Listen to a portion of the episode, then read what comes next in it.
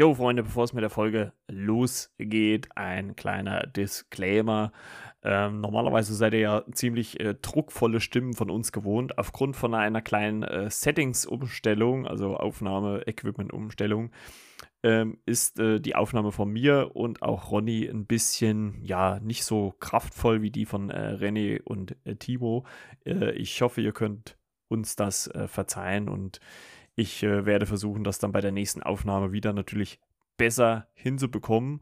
Das nur vorneweg und natürlich äh, auch noch äh, für die Inhalt der Folge äh, Spoilerwarnung für die Fast and Furious Reihe. Also äh, in diesem Sinne, viel Spaß mit der Folge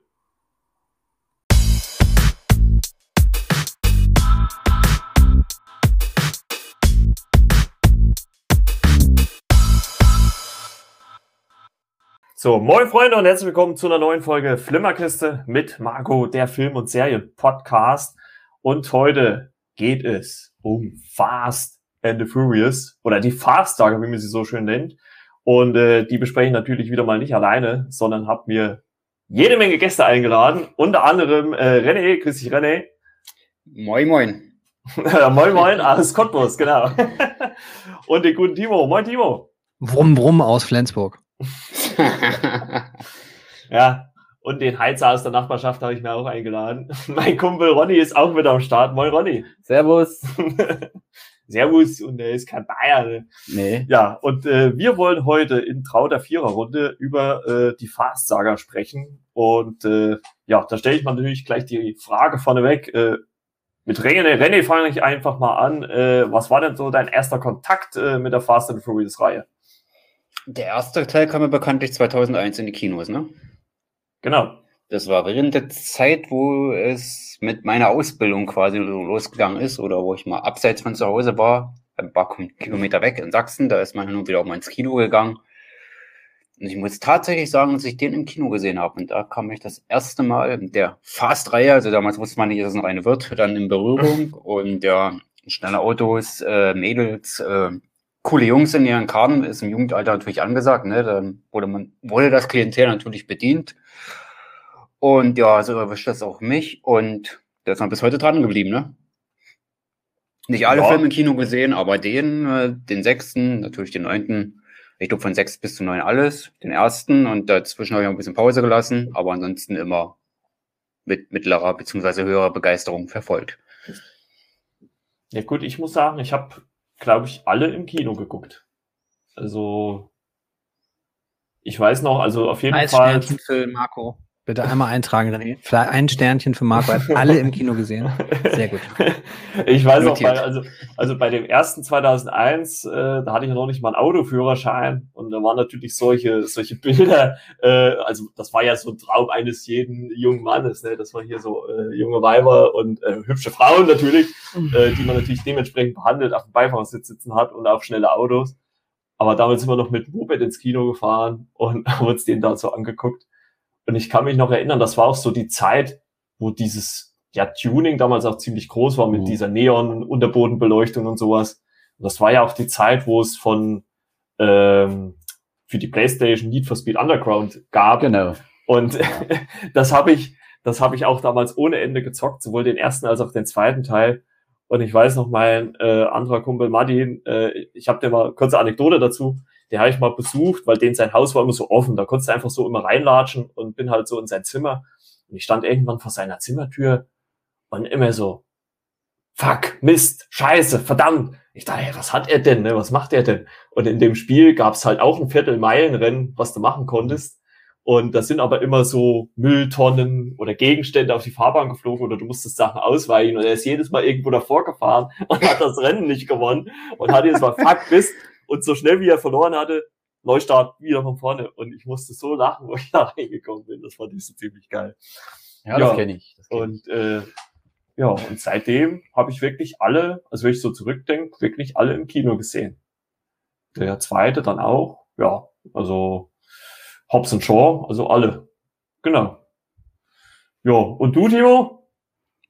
Ja, wir sind ja ähnlicher Jahrgang. Ich bin nicht mit dem Auto zum Kino gefahren, sondern ich bin, glaube ich, ähm, zu ja, Fuß oder mit dem Rad gefahren. Ähm, hab auch den ersten im Kino gesehen. fand den damals, äh, da wusste ich noch nicht, was ein Guilty Pleasure ist, aber mir war schon klar, dass das jetzt kein, kein Feuilleton-Film ist. Fühlte mich aber gut unterhalten, gleichwohl ich den, ja, das ist ja kein Rip-Off, aber das ist ja schon eine deutliche Inspirationsquelle für den Film, war ja nun mal Point Break oder Gefährliche. Brandung mit Swayze und mit Keanu Reeves. Und da hat der Film so ein bisschen gegen abgestunken. Da war aber, wie René auch schon sagte, nicht zu erahnen, was aus diesem Film mal werden sollte. Das war wirklich, hat, also, der, der Film bot ja 0,0 Anlass eigentlich für eine Fortsetzung. Und dementsprechend ist das schon überraschend, was da 20 Jahre später daraus geworden ist. das stimmt wohl. Das Ich bin stimmt allerdings auch nicht mit dem Fahrrad zum äh, Film bzw. Kino gekommen oder nicht mit dem Auto. Wir wurden gefahren durch den Zivi. Ah, der Zivi von das, nebenan. mal, das mal noch anzufügen. Ja, ja. Ja, wie gesagt, ich war damals auch noch auf zwei Rädern unterwegs. Ja, und du, René, was war dein so erster Kontakt? Also auch der erste? damals, ja, da war ich 16, ich hätte überlegt. Und da waren wir auch schon Auto verrückt. So mit den Kumpels und ja, hier immer Zeitung gekauft mit Autotuning. Und dann kam dieser Film ja quasi, äh, hat, ge hat gepasst wie die Faust aufs Auge, sag ich mal. Was mir jetzt, was mir jetzt eben noch so dazu eingefallen ist, äh, ja, auch den Film gesehen gehabt. Und bei uns oben ist auch so ein kleiner Flugplatz. Und da haben die äh, auch so ein Treffen veranstaltet und das hieß Race Wars. Hm. Das konntest du bis dahin eigentlich noch gar nicht so richtig mit irgendwas verbinden. Aber aufgrund des Films haben die das dann so aufgezogen. Auch so Autorennen hier, Viertelmeile, alle mit Tuning-Autos und so. Und so, das war so der erste Kontakt damit, sag ich mal. Den ersten habe ich auch im Kino gesehen. Hm. Den, ich glaube, den fünften auch, aber dazwischen die habe ich dann nicht im Kino gesehen. Okay. Ja, also man muss schon sagen, dass der, dass der erste natürlich diesen Boom ganz schön befeuert hat. Wie du schon sagst, dieses Rennen, das ist ja damals dann auch so bekannt geworden, weil ja Race Wars auch im ersten Teil stattgefunden hat. Und ähm, es hat halt einfach zum damaligen Zeitgeist gepasst, ne? muss man ganz ehrlich sagen. Ähm, ja, also haben wir alle, also war, war es ja ein guter Start für die Reihe, wenn wir alle im Kino waren, Mensch. Ne? Also haben sie ja alles richtig gemacht, würde ich fast Ja. sagen. Ne? Ja, es hat halt so gepasst, vom Alter her auch. Du hast, hast dich dann halt für Autos interessiert und Ja Hat gut, das halt- ist ja hat halt so die einfach Zeit, gepasst. 18, man bekommt einen Führerschein, dann Ja. geht's los. Ja. Unterbodenbeleuchtung. Ja, mein erstes Auto war ein Renault Twingo, aber das hat jetzt nicht so ganz dazu gepasst, aber okay. Man war mobil, ne? Ja, bei meinem, bei meinem äh, ersten Auto hat der Schaltknopf geleuchtet. Das war Tuning, Oh, Alter. Ja, irgendwas hat ja jeder probiert, ne? das, äh, das war das äh, Tuning des kleinen Mannes, war das. Bist du bei ADU durchs Regal und hast irgendwas gesucht, wie du Ja. das Auto pimpen kannst. ja, stimmt. Das, damals gab es so viel Schrott, den du dir dann so Ja. ins Auto reingebaut hast. Ne? Das ist, ist, ist wirklich so. Ne? Und ähm, ja, ich würde einfach mal sagen, jeder von uns hat äh, nämlich äh, so eine Top 3 gemacht äh, von der Reihe. Und ich bin die einfach schon mal so grob überflogen. Und bis auf zwei Teile decken wir wirklich alle ab. Also ähm, einer davon kann ich nachvollziehen, dass der nicht mit dabei ist in der Top 3, aber äh, bei dem anderen wundert es mich doch so ein bisschen. Und deswegen werden wir mal Reihe um und vielleicht auch chronologisch äh, äh, das mal durchgehen. Und äh, weil Ronny den auf der Eins hat, kannst du ja mal mit dem ersten anfangen, weil du hast den. Ach nee, Quatsch, Moment, wir müssen beim dritten mal anfangen.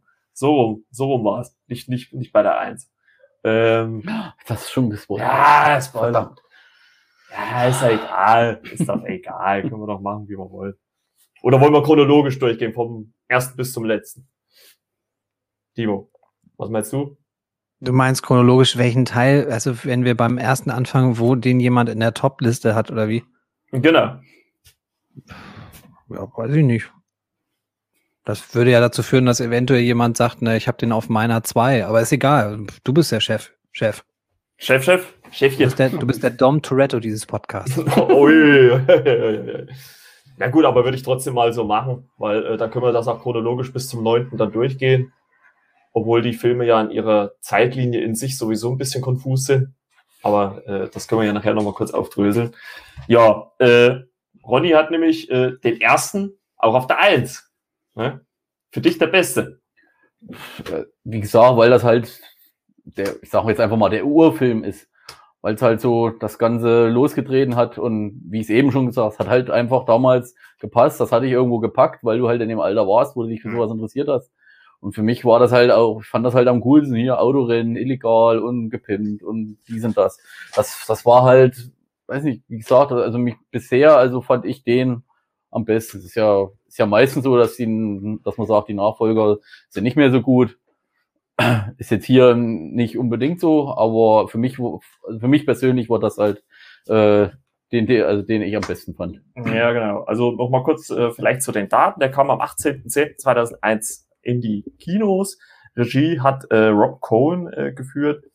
Und ähm, es ging quasi darum, dass äh, Paul Walker als äh, aka Brian O'Connor äh, in die Tuning-Szene als äh, Undercover-Cop eingeschleust worden ist, äh, um ja eine Diebstahlserie von äh, die Jüngeren äh, werden es nicht wissen, DVD-Playern äh, aufzuklären.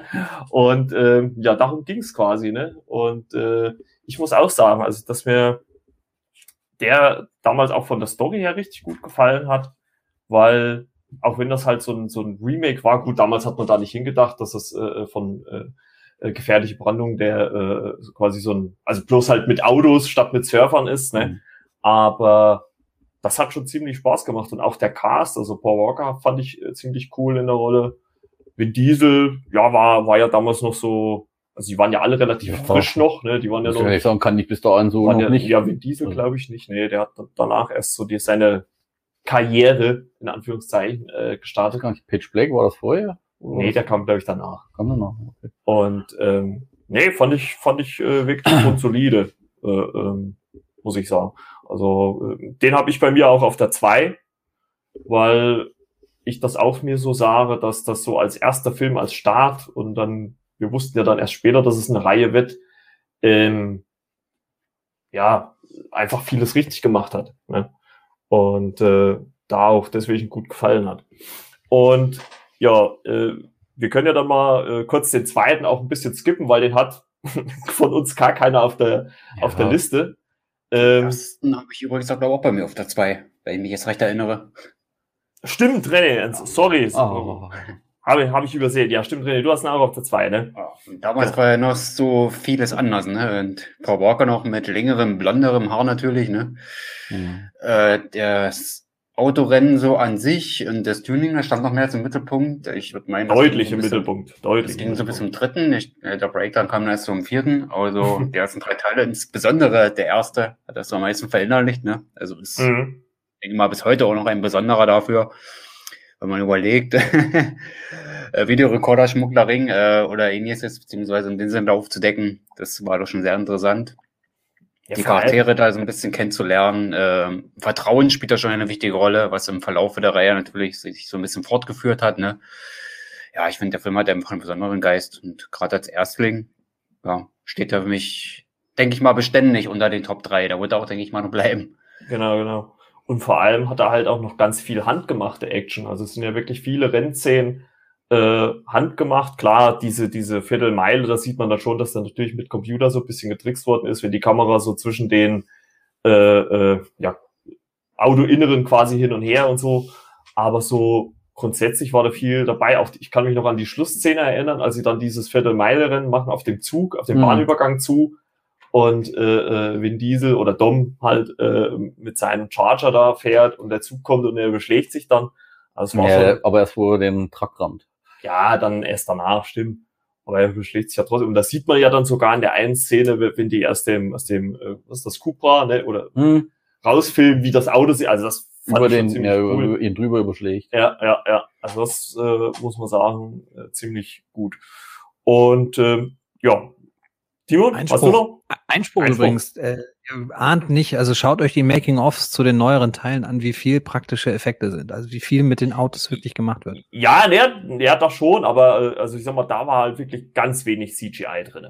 Also, äh, glaube ich, sehr wenig, würde ich jetzt mal behaupten. Auch da würde ich nochmal an eurer Stelle die Making-ofs gucken. Da mhm. seid ihr überrascht. Also gerade was die Fahrszenen angeht, wie viel da doch getrickst wird. Aber egal. Ja, ja, ja. Okay. Ja, und äh, mhm Hast du noch ein Wort zum ersten? Nein, Timo, ne? Was, ja, schlecht gealtert. Also wirklich schlecht gealtert. Ja, 20 Jahre. Hm. Ja, es hat sich halt viel auch in der Technik und der Sehgewohnheit verändert, ne? muss man halt auch dazu sagen.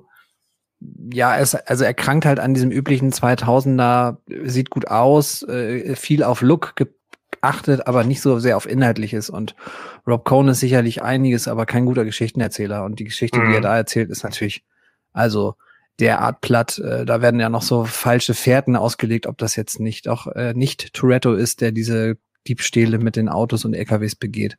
Aber das ist halt alles wirklich zu simpel. Das Ja. ist also mir nach wie vor ne, kein, kein, kein Vollgrützenfilm, aber ich finde ihn aus der Reihe eher nicht mehr so gut. Okay, ja, so. Ist ja okay so. Ja, und äh, dann kurz zum zweiten, den hat ironischerweise gar keiner von uns auf der Liste. Ähm, ich habe mich dann auch mal im, Ja, zu Recht. zu- im, im Zuge äh, der Recherche habe ich mich dann auch mal ein bisschen belesen, weil ich mich ja auch gewundert habe, warum denn Vin Diesel damals nicht mitgespielt hat. Und er hatte halt einfach Klassiker zu große Gehaltsforderungen. Der wollte zu viel Gage haben für den zweiten Teil. Sie haben ihm 25 Millionen geboten. Das war ihm nicht genug. Und äh, ja, deswegen war er raus. Deswegen war auch äh, Rob Cohen als äh, äh, Regisseur raus und äh, John Singleton hat übernommen und hat diesen zweiten Teil inszeniert. Ich muss auch sagen jetzt, ich habe mir die ja alle nochmal angeguckt ähm, in Vorbereitung auf den Podcast und ich finde auch den zweiten so handwerklich auch nicht gut gemacht. Also der ist wirklich, also fast schon schlechter wie der erste, finde ich. Keine herausragenden Fahrszenen. Also jetzt nichts, was einen irgendwie gecatcht hat oder sowas. Und auch irgendwie dämlich, wo dann am Ende, wo sie mit dem Auto auf das Boot springen. Und dann denke ich mir, oh, ey. Ja. Und das sieht halt auch so total künstlich aus. Und auch irgendwie die Chemie, auch wenn die, auch wenn die dann in späteren Teilen vielleicht ein bisschen besser war zwischen äh, Paul Walker und Tyrese Gibson, auch die fand ich sehr, naja, also äh, die, Tyrese Gibson fand ich jetzt auch nicht so Bombe in, den, in dem zweiten Teil. Ja gut, klar, die, das, das Ding war ja, äh, sie mussten ja irgendwie schon mal eine Vorgeschichte gehabt haben, die zwei, was ja dann auch erzählt wird, aber hat ja kein Mensch gewusst, in dem Sinne, Mhm. du, als du den Film gesehen hast. Und ja gut, ich sage, in dem Sinne mussten halt gesehen haben, um die späteren Teile auch zu verstehen, weil ja dann Tash mit auftaucht und Mhm. er ja und er ja sowieso hier ähm, Tyrese Gibson und ich sag mal, du musst mal mitgesehen haben, um dann halt später auch zu verstehen, wo kommen die her. Ja, ja. Aber war halt nichts Besonderes. Also war ich auch damals, weiß ich noch, ich glaube, glaube, es gab nur eine Szene, die, die mich, die ich ein bisschen gefeiert habe. Und das war diese Szene, wo sie sich äh, zu zweit verstecken vor der Polizei in diese Riesenhalle und die Tore gehen auf und die ganzen getunten Kachen Ja, kommen da raus. ja. Das war so die einzige, boah, ja, ja, cool. das war äh, cool gemacht, ja. Aber alles andere war eher Austauschware. Und sagen. Walker sein Skyline natürlich, der war natürlich Ja, der war, der war natürlich der war legendär. extrem das, geil. Das stimmt, ja. Der gute Rechtslänger. Und das Vier-Augen-Gespräch, wo sie sich so von früher so ein bisschen unterhalten und so ein bisschen schwärmen. Beziehungsweise die alten Zeiten, die sie vermissen. Ich glaube, das stand in so einer Sonne, das war, glaube ich, so am Horizont, Mhm. das war jetzt ziemlich Mhm. noch im ersten Drittel, glaube Ja. ich. Das fand ich noch, wo ich so ein, Ja, wo ihr noch Bisschen gefragt, warum er Sage. ständig isst. Ja. da hat der Film ein bisschen Tiefgang äh, gewonnen, aber war halt nicht kontinuierlich, aber in dieser Szene, ja, finde ich das mal anzumerken. Ja, was, was halt viele schreiben bei der Kritik ist halt, dass er so ein bisschen B-Movie-Charme hat. Also, äh, und das würde ich auch, glaube ich, fast so unterstreichen, dass er an den ersten auch qualitativ, auch wenn der erste Timo hat es ja selber schon gesagt, dass das jetzt auch nicht das Nonplusultra ist, aber äh, da kommt er halt nicht dran. Also wahrscheinlich mit, mit Vin Diesel wäre das vielleicht auch ein ganz anderer Film geworden. Eventuell allein schon von der Chemie her. Aber ja gut, äh, wenn dem 25 Millionen nicht reichen, ja, was willst du machen, ne? Dann musst du halt den nächsten ein noch. bisschen Body-Action auf, wie gesagt, B-Movie-Niveau, ne? So in etwa. Ja, kann man mal gucken, aber ich glaube, ist jetzt auch nicht schlimm, wenn man den jetzt nicht in der Reihe geguckt, in der Fast-Saga geguckt hat. Wie gesagt, wenn man wissen will, wo kommt der in der Mhm. Person, dann eventuell, ja. So unbedingt braucht's nicht. Mhm, Genau. Guti, dann äh, kommen wir schon mal zu Timos Lieblingsteil, nämlich dem dritten Tokio-Drift. er freut Timo, was war das für eine Reaktion? Gar nicht nachvollziehbar. Und äh, ja, den äh, hab äh, ich äh, bei mir auf der 3. Ronny hatten auch auf der 3. Oh, war ja. Ich darf, ich darf auch erklären, warum. Also, der Film an sich, äh, es war jetzt auch nicht von der Story mit Drift King und Yakuza, fand ich auch ein bisschen blöd. Was ich halt geil fand, war die, war die Action, also die, Ac- ach nicht die Action, also die Fahrszenen mit Ja. dem Driften. Ja. Und da habe ich auch dann mal äh, irgendwann, ich ich, glaube auch, ach da hatte ich, genau, da habe ich die DVD und habe mal die, das Zusatzmaterial geguckt. Und da haben sie mich gezeigt, wer das gemacht hat und dass das halt auch einer wirklich richtig gemacht hat. Und dass das nicht irgendwie hier auch Mhm. mit CGI gemacht ist. Und das, das fand ich halt geil. Also ich sage, der Rest, okay, war jetzt nicht so.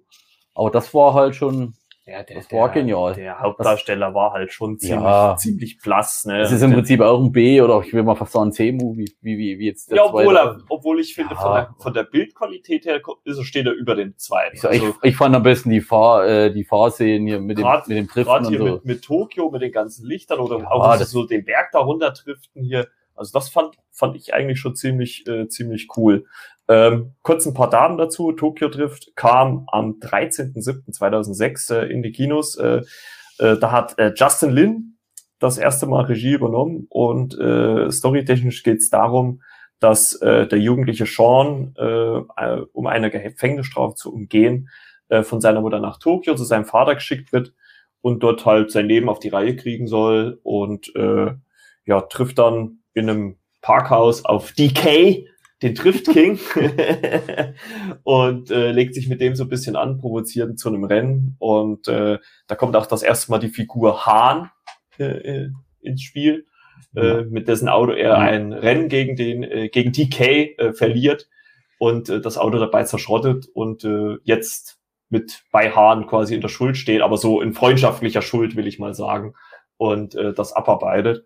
Und ja, den Spoiler heben wir uns für später auf, obwohl das ja viele auch wissen eigentlich. Äh, aber das können wir ja nachher nochmal kurz erwähnen. Auf jeden Fall äh, muss er sich klassisch wie in so einem Film zum besten Driftfahrer Tokios hocharbeiten als Nicht-Asiate und äh, versucht dann DK in einem finalen Rennen zu schlagen. Ja. da, darum geht's quasi im dritten. Also ich, ich schließe mich da eigentlich Ronny halt wirklich äh, fast komplett an. Die Fast-Szenen haben es bei mir schon rausgebracht. Der Hauptdarsteller, ja, geschenkt.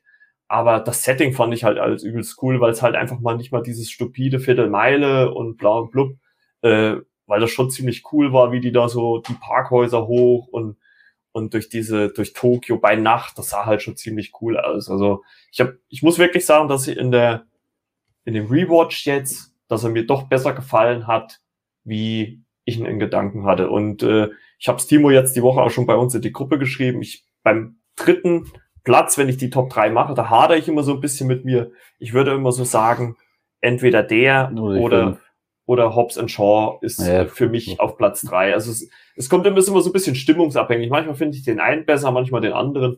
Aber äh, ich finde äh, Tokyo Drift eigentlich äh, ziemlich cool. So hoch im Kurs habe ich den natürlich nicht, aber so ein Situationskomik hat er doch so ein bisschen was zu bieten.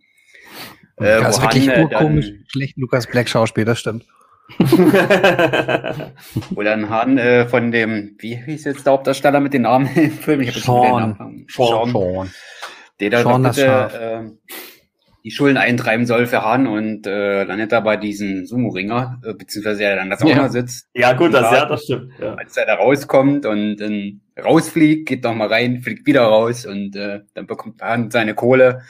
Das fand ich dann schon sehr amüsant, dann muss ich sagen, hatte ich gar nicht mehr so in Erinnerung und ähm, ja, der Film hat dann doch ein paar Pünktchen bei mir gesammelt, wird jetzt in der Rangliste nicht weiter höher kommen, aber ich finde ihn jetzt weitaus doch etwas amüsanter, als ich in Erinnerung hatte. Vor allem jetzt da an diese Szene mit diesem, ich sage jetzt einfach mal Sumo-Ringer.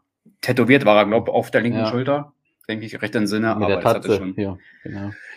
eine sehr schmackhafte und amüsante Szene. Das hat mir gefallen. Und wie gesagt, die Rennen und gerade die Szenen da bei Nacht und Kameraführung zum Teil war schon echt geil gewesen. Mhm. Und ja, das zu dem Teil dazu von mir. Da hat sich, da hat sich Justin Lin eigentlich äh, ganz gut geschlagen für seinen ersten Regieeinsatz, würde ich mal sagen. Ja, das halte ich ihm zugute. Pünktchen, Herr Justin. Genau. Timo, hast du noch was dazu zu sagen? Oder? Bloß nicht. Jedes Wort zu viel über diesen Film wäre. Okay, okay, okay, okay, okay. Aber was man noch wissen könnte, oder weiß nicht, ob es einer weiß, der Stuntfahrer, der die Drifts gemacht hat, ist sogar im Film zu sehen. Okay, nur das wusste ich zum Äh, wenn der das erste Mal übt mit dem Evo in dem Hafen, da sitzen so zwei Angler da.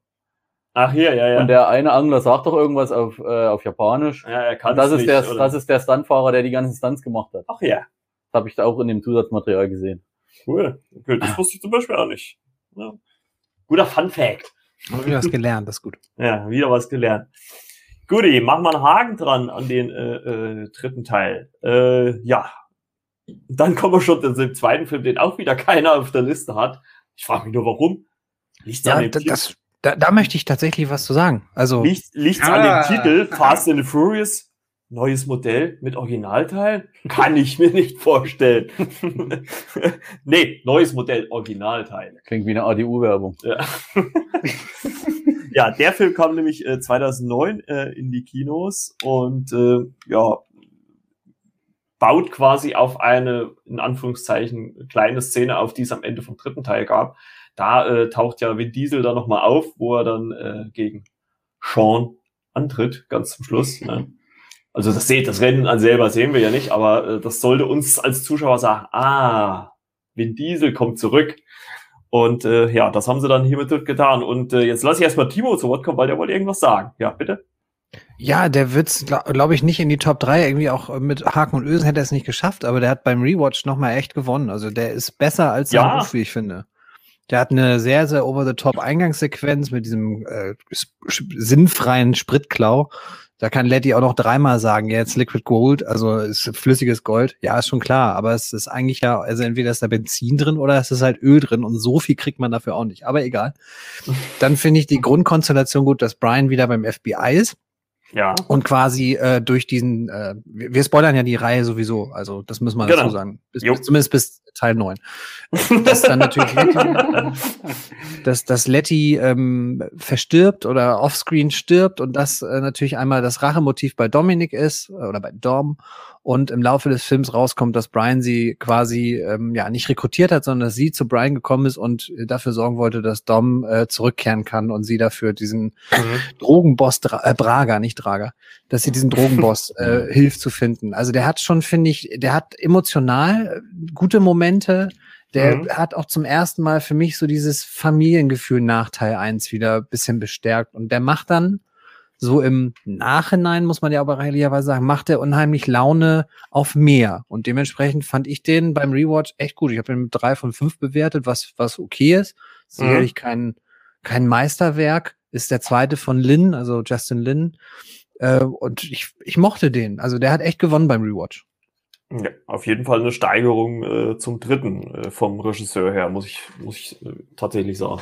Also das ist auf jeden Fall so. Also mir hat das auch ziemlich gut gefallen. Das Einzige, was ich halt ein bisschen unglaubwürdig fand, wo der Film immer so ein bisschen für mich abstumpft ist, wenn sie durch diese mexikanische Wüste, durch diesen Tunnel fahren und der halt irgendwo in einem Felsen ist und keiner weiß, wo er ist. Ne? Und Ja, äh, der, fahren, das CGI ist scheiße. Das muss man ja, also sagen. das, das ist halt einfach Billo. Also der, so der Rest macht halt schon wirklich Laune, muss ich wirklich sagen. Aber alles andere äh, mit diesen Szenen, das fand ich nicht so gut. Und ähm, aber ansonsten schöner Actionfilm, unterhält gut. Der Cast macht seine Sache gut. Auch dass halt überhaupt nach dem ersten halt auch Dom wieder zurück ist. Ja, es hat einen halt auch gefreut, dass man, dass man Paul Walker und Vin Diesel zusammen gesehen ja, hat. auf jeden Fall. Und da merkt man halt auch gleich, dass die einfach auch eine ganz andere äh, äh, Das- Chemie haben, ja. wie Tyrese Gibson und Paul Walker. Ja, eine ganz andere Präsenz. So. Also, ja, gesagt, ja, das- Ich, guck's, ich weiß nicht warum, aber du guckst das gleich viel lieber, wenn die zwei da, da mit dabei sind. Mhm. Gerade in Action-Szenen, äh, wo Brian die Verfolgungsjagden oder auch Verfolgungsjagden, ne, wo er diesen Typen da verfolgt. Äh, du hast ja diese Kameraszene aus dem Fenster, scherbelt und äh, er verfolgt ja diesen Typen. Also kameratechnisch hat der Film bei mir auch echt gut gepunktet. Und Mhm. gerade, dass äh, Brian da auch noch als Ermittler ist und so auch immer irgendwann das Vertrauen dann um äh, an sich geht. Er gerät äh, mit Dumne im Verlaufe der Handlung ja auch noch aneinander. Ne? Da gibt's noch einiges zu klären. Gerade äh, wegen Letty und so weiter. Und Mhm. ja, ich finde, der Film hat eine sehr, sehr gute Chemie. Beziehungsweise greift die aus dem ersten, wie äh, Timo schon sagte, ganz gut auf. Und ja, und zum Ende macht der Film auch Bock auf mehr. Ne? Hat einige sehr interessante Szenen, aber wo ich das mit den Tunneln gerade zum Ende da nochmal gesehen hatte und der aussprechende Autos hat und zum Schluss, wo ich gesagt habe, naja, gut, das galt der Unterhaltungswert, aber insgesamt, ja, die Action-Szenen gerade im ersten Drittel, die Schauspieler, die passen, brillieren. Gerade Paul Walker als Brian in Action mit Verfolgungsjagden hat mir Ja, das- gut gefallen. Das, das muss man ja sowieso sagen, dass Paul Walker äh, bis zu seinem Tod war ja eigentlich mehr oder weniger der Einzigste, der halt wirklich davon komplett die Ahnung hatte. Der ist nämlich hobbymäßig auch Rennen gefahren. Also äh, wenn einer in dem Film authentisch war, dann war es er wahrscheinlich und äh, die, der Rest nicht so. Ich fand auch immer so dieses, dieses diesen Streit zwischen äh, äh, Dom mhm. und, und Brian immer ganz gut hier mit dem Rennen hier, ah, hier äh, verlieren kannst du nicht. Aber ich weiß schon allein nur diese, wo, wo es um diesen Platz äh, bei Prager äh, geht, äh, um das zu fahren und, und Brian hier, ach, scheiß Navi und fährt dann einfach kreuzte quer hier irgendwo rum und, und verliert dann am Ende trotzdem noch. Und das fand ich schon ziemlich gut hier. Also hat auch eine Prise Humor und äh, auch eine gute Chemie zwischen den Hauptdarstellern. Also mir hat's eigentlich auch ganz gut gefallen. Deswegen wundert es mich eigentlich, dass den gar keiner von uns Vieren auf der Liste hatte. Und ähm, wie es René ja schon gesagt hat, der teasert ja auch quasi auf den fünften hin. Also da war ja schon klar, okay, es wird schon einen fünften Film geben. Also höchstwahrscheinlich zumindest. Und äh, ja. Ja, ja, da taucht ja das erste Mal ein Gadot auf. Ne? Stimmt, stimmt. Wonder Woman. Augen, Wonder Woman. Beide. Ja. Giselle. Giselle, genau. Und äh, ja, und dann würde ich mal sagen, springen wir denn schon mal zum fünften. Fast Five oder Fast and Furious Five. Und äh, der ist bei dreien von uns, nee, Timo hatten auf der Eins. Mhm. Ich habe ihn ebenfalls auf der Eins. Ronny hatten gar nicht mit drin. Ja, bei mir war so, ich wusste nicht ganz, ah. wegen zwischen Tokyo trifft und Five. Ja, das sieht man mal, wer hier. Ah, ja, sehr geil. Äh, also, also, also Timo und ich haben auf jeden Fall einen guten Geschmack. ja. Wir haben den, wir haben den so, nämlich auf die. Absolut. Auf, absolut. Auf die Eins gesetzt. Äh, ich muss auch wirklich sagen, dass dieser Film mir einfach mit am besten gefällt. Erstens mal, weil alle Charaktere, die bis dahin in der Reihe aufgetreten sind, in diesem Film auftreten. Also Hauptcharaktere, sage ich jetzt mal. Die Action wirklich größtenteils fand ich zumindest äh, handgemacht aussah. Ne? Timo hat ja gesagt, muss man sich so ein bisschen Making-ofs mal angucken. Und ja. dass es der Film war, der noch nicht diese übertriebene Action hatte. Klar kann man das mit dem äh, äh Save durch Rio, äh, okay, ja. aber äh, ne, wenn es rein technisch machbar wäre, könnte es auch so sein. aber äh, ich fand einfach auch das Zusammenspiel, also die haben einfach es hingekriegt, in diesem Film jeden irgendwie eine Aufgabe zu geben. Klar, den einen mehr, den anderen weniger, aber es hat jeder irgendwie so seinen kleinen Moment gehabt. Und vor allem ging es da noch nicht mal irgendwie um, um die Welt, um Weltenrettung. Die wollten einfach nur Geld. Die wollten den Typen halt einfach bestrafen, wollten dem sein Geld klauen. Und was ich noch an dem Teil am besten fand, ist einfach die Schlägerei zwischen The Rock und Vin Diesel. Da gibt's nämlich mal richtig, wie ich es schon letztes Mal gesagt habe, da gab's mal richtig Backenfutter. Ne?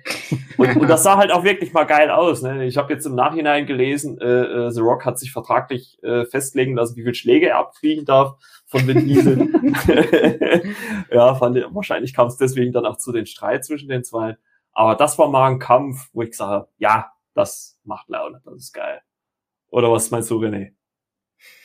Ja, schöner Aspekt, was du gerade angebracht hast mit den Schlägen. Also das, das ist wahrscheinlich da, deswegen, ja, war natürlich mal sehr erfrischend. Das war der erste Auftritt von äh, Dane The Rock Johnson, oder auch ein Kumpel sagt, der nicht so sein mag, äh, der große Kühlschrank, dass er in diesem Film das erste Mal aufgetaucht ist, ne, seine Ermittlungen da quasi aufnimmt, äh, Dom in erster Linie schnappen will. Ja. Fand für mich ein sehr erfrischender Moment, beziehungsweise ist der Film mehr knapp, äh, ja, da ist mein Top 3 fast drin gelandet.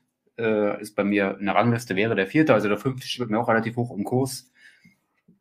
Und ja, gerade der Aspekt mit Rio, neuer Schauplatz, äh, ein Charakter aus dem ersten sehen wir auch, glaube ich, wieder, ne? Äh, von ja, Vince. der Kumpel Vince, genau. Genau. Und ja, ich habe ja schon immer gesagt, dass der ein Bulle war und will halt du mit jeder mit seiner Meinung da jetzt abbringen und abbringen, äh, was denn hier nur eigentlich äh, läuft, was die Phase ist, seh das doch endlich mal. Und ja, war schön, dass man in dem Sinne auch den ersten Mal so ein bisschen aufgegriffen hat. Rein storytechnisch, die Action-Szenen, schwieriges Wort mal wieder. Was natürlich auch sehr gut ist, gerade im letzten, letzten Drittel sehr gewaltig. Der Film hat auch eine Länge von über zwei Stunden, würde ich meinen, hat Überlänge. Mhm. Ich weiß jetzt gar nicht mehr genau, weil ich jetzt fast alle hintereinander geguckt habe, jetzt am Wochenende. Und ja. Und der auch mit einem fulminanten Ende. Einige Szenen kann man sicherlich auch so ein bisschen hinterfragen, aber so alleine Schauplatz an sich fand ich war sehr interessant. Gerade mit Rio und mit allen Ecken, Kanten, Kurven, die allein die Ortschaften da schon haben, nicht nur die Autos. Ja, macht unheimlich Spaß. Ich würde mir immer wieder angucken, wenn er nicht meine Top 3 ist, aber gehört dann doch schon in meine Top 5, wenn es sie geben würde, da wäre der definitiv mit drin. ja, auf jeden Fall sehr unterhaltsam, das, das kann man ja unterstreichen. Und äh, Timo, was meinst du dazu? Ihr habt äh, den Aspekt, dass Dwayne The Rock Johnson da seinen ersten Auftritt hat, so ein bisschen, finde ich, übergangen, weil das ist schon, wie ich finde, der Hauptgrund, weshalb dieser Film noch so wahnsinnig gut funktioniert, auch heute. Ne? Das ist ja nun auch mhm. schon zehn Jahre alt. Und Dwayne The Rock Johnson ist, finde ich, das große Faustpfand, weil wir haben jetzt endlich einen, wie ich finde, deutlich charismatischeren zweiten Gegner auf der sozusagen Polizeiseite wir haben diesen Rio-Set äh, oder das Set-Piece. Du sagtest ja selber schon, es ist noch der, wie ich finde, letzte Teil, bei dem man merkt, wie viel praktische Effekte dabei sind. Die Action ist griffig. Ähm, das Duell zwischen Dom und Hobbs, äh, also Vin Diesel und The Rock, ist wirklich sehr, sehr physisch. Das ist vielleicht sogar der einzige Vorwurf, den man dieser Reihe machen müsste. Wenn diese Kämpfe, die unheimlich physisch sind, haben die einfach zu wenig Impact. Also es gibt deutlich zu wenig äh, Wunden und Narben und sonstiges, aber wir wollen ja auch, ne, PG-13 sind sie sowieso alle, dementsprechend ist das dann einfach so. Ja. Aber das ist ein grandioser äh, Film, das ist der, der für mich beste Film aus der Reihe, weil er einerseits diesen Oceans 11 Multi Aspekt hat, dass da ein ganzer Cast aus den verschiedensten Teilen zusammengeführt wird mit einer Ausnahme, die dann später ja noch erscheint. Und dann haben wir einen, zumindest einen halbwegs guten Bösewicht mit, von Joaquim de Almeida ähm, porträtiert. Und der hat wirklich sensationelle ähm, Action so an den einzelnen Teilen. Und das ist natürlich, was ich cool finde, dass der bei dem äh, Moment aufhört, äh, anfängt vielmehr, bei dem Fast and Furious aufhörte, nämlich bei der Befreiung von Dominic Toretto aus diesem Gefängnisbus. Also mhm. ganz, ganz toller Film. Wenn ihr heute äh, diesen Podcast dann irgendwann hört, heute natürlich nicht, und ihr, es wird ein bisschen warm, wir werden niemals so viel schwitzen wie Luke Hobbs in Fast Five. Das können wir nicht hinkriegen. Aber so viel Testosteron, auch die Schießereien, die Shootouts sind wirklich gut gefilmt. Das vergesst man bei dieser ganzen Auto-Action gerne mal. Ja, und dann, wenn der Tresor kommt, dann ist sowieso alles, alles gewonnen. Ich sag nur, this is Brasil. ja, das, das auf jeden Fall. Also das, das darf man ja auch nicht vergessen. Und ähm, vor allem, dass, dass The Rock da auch nochmal richtig so, so bad ist. Ne? Also so in den späteren Teilen mhm. wird er ja so ein bisschen weicher gezeichnet, sage ich jetzt mal. Aber da ist er allein schon, äh, als er da aus, also in Rio ankommt und so aus dem äh, Flugzeug aussteigt hier, und sagt dir, ja, irgendwie zwei Sachen, ich brauche eine Dolmetscherin und noch irgendwas und dann fragt dann der Polizist, was ist denn das zweite? Stehen Sie mir verdammt nochmal nicht im Weg. also, es ist halt einfach auch diese, diese, diese Bad-Attitüde, die er da an den Tag legt, äh, bis hin zu dem Kampf halt mit äh, äh, Vin Diesel oder Dominic Toretto. Danach wird er ja auch ein bisschen anders, sage ich jetzt mal. Und aber bis dorthin ist das wirklich so ein Typ, wo du denkst, oh, oh, mit dem willst du dich nicht anlegen. Also ich kann mich noch an diese Fluchtszene am Anfang erinnern, als die ich ja mega geil fand. Die gab es, glaube ich, auch sogar im Trailer, wo äh, äh, Vin Diesel äh, in den Favelas aus so einem Fenster springt und man sieht so, die Kamera filmt das von vorne und man sieht im Hintergrund, wie äh, The Rock auch aus dem, also parallel springen die beide aus dem mhm. Fenster übereinander. Das sah so geil aus. Also so eine geile, auch wenn die nur zwei Sekunden gefühlt geht, aber das war so ein geiler Moment. Also richtig cool gemacht, richtig fesselnd äh, inszeniert. Oder was meinst du, Ronny? ja, bin ich absolut bei euch mit der ganzen Action und so und, und äh, Hobbs natürlich. Das, äh, was, was ich halt auch gut fand an dem Film, ähm, ja, du hattest wieder dieses familiäre Gefühl, wie es halt, ich sag mal, bis dato nur im ersten war. Alle waren zusammen. Du hast halt gemerkt, die halten zusammen. Äh, zusammen können wir alles schaffen. Und ja, und, und, das, und das ist auch das, was ihr mit Vince gesagt habt. Äh, er behält nicht das ganze Geld, Dominik, sondern mhm. äh, Vince, ja, ich sag's jetzt einfach mal, er stirbt ja dann. Äh, Spoiler. Äh, ja, Entschuldigung. für die, die es noch nicht gesehen haben. Äh, und äh, er hinterlässt äh, seiner Witwe und dem Sohn von Vince mhm. aber eine Tasche mit Geld. Mhm.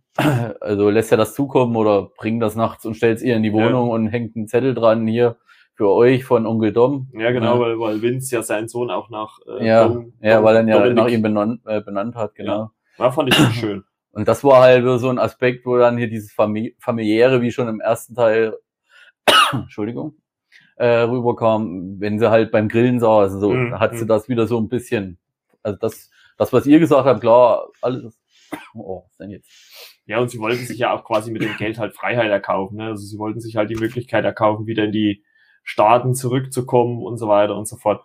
Und äh, das war ja dann auch eigentlich mit ihr Hauptgrund, warum sie dann das, das Ganze gemacht haben. Ne? Nein, die starten und, ja nicht. Ne? Also die, sie wollen einfach ja, in die Freiheit, dass Geld sie in die Freiheit äh, kommen. Also dass sie halt äh, nicht mehr auf der Flucht sein müssen vor dem Gesetz. Ne? Und ähm, nee, muss ich auch sagen. Also war sehr gut und ist für mich halt auch, wie es Timo schon gesagt hat, für mich auf jeden Fall der beste der Reihe bisher. Fragezeichen. Wir werden es sehen im weiteren Gespräch. Gut, dann äh, kommen wir zum sechsten Teil und äh, den hat den hat nur einer von uns auf der Liste. Das äh, ist nämlich der gute René, nämlich auf Platz drei. Da wird er hier ausgelacht, Frechheit. Nein, nein, nein ich, ich lach nur, lach nur mit ihm, lach nur mit ihm. Ist ja, ist ja solide, aber ist ja trotzdem jetzt äh, ich, einfach mal Rennes Argumentation jetzt mal hören, wie er, wie er den Film äh, so findet, was er davon hält. Bis wir dann ansonsten. Äh, Gerade im letzten Drittel sehr, sehr stark, aber auch Dwayne The Rock äh, Johnson in dem Teil. Man hat ihn auch etwas, wie gesagt, schwächer äh, gezeichnet, aber ihn auch mal so ein bisschen in der Lage gesehen, wo man sagt, ja, jetzt kann man ihn ein bisschen ärgern, ne? Da liegt er, glaube ich, im Krankenhaus. Man lernt äh, seine Tochter kennen. Das ja, jetzt bist du aber bei Teil 7, ne, René? Das ist Teil war, 7. War das erst Teil 7? Ja. Oh, okay, jetzt habe ich irgendwas verwechselt. äh, ja, das ist der Film, äh, wo wir jetzt auch ein paar Opfer haben, beziehungsweise ein Opfer, was dann natürlich auch tot geblieben ist, wie der Spoiler. Wir verlieren Giselle. ne?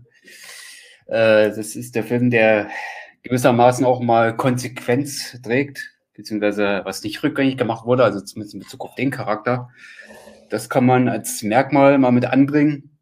Mhm. Und mhm. ja, die ganzen Action-Szenen mit dem Flugzeugträger gerade zum Schluss und dem Gegenspieler und wie sich der Plot dann nachher entblößt, beziehungsweise der Plot-Twist dann zum Schluss. Also das fand ich dann schon sehr interessant. Das mit Letty, ne? Die ja, ja genau. noch gelebt hat. Also wir haben es ja dann im Finale, beziehungsweise kurz nach ja, Abspann also ich, erfahren. Ich, ne? ich äh, sag mal kurz die Story. Also es geht ja quasi äh, darum, dass äh, Luke Hobbs, also äh, der Charakter von The Rock gespielt, die Hilfe von äh, Dominic Toretto und seiner Crew braucht, äh, weil eine ja, andere Raserbande irgendwelche Teile für, einen, äh, für eine Waffe geklaut haben und er braucht die beste, oder wie, wie sagt es, ich habe doch letztes geguckt, wenn man äh, die beste Crew der Welt. Wenn man Wölfe jagt, dann braucht man Wölfe oder sowas. Und ähm, ja, äh, holt halt äh, Dominic Toretto und sein Team, um die zu jagen und äh, ködert halt Dom mit einem Bild von Letty, äh, die, wie wir ja alle dachten, eigentlich tot wäre, war, wie auch immer. Und äh, jetzt auf einmal wieder lebt und das klärt sich ja dann im Zuge dieses äh, sechsten Teils dann auf, was mit ihr passiert ist.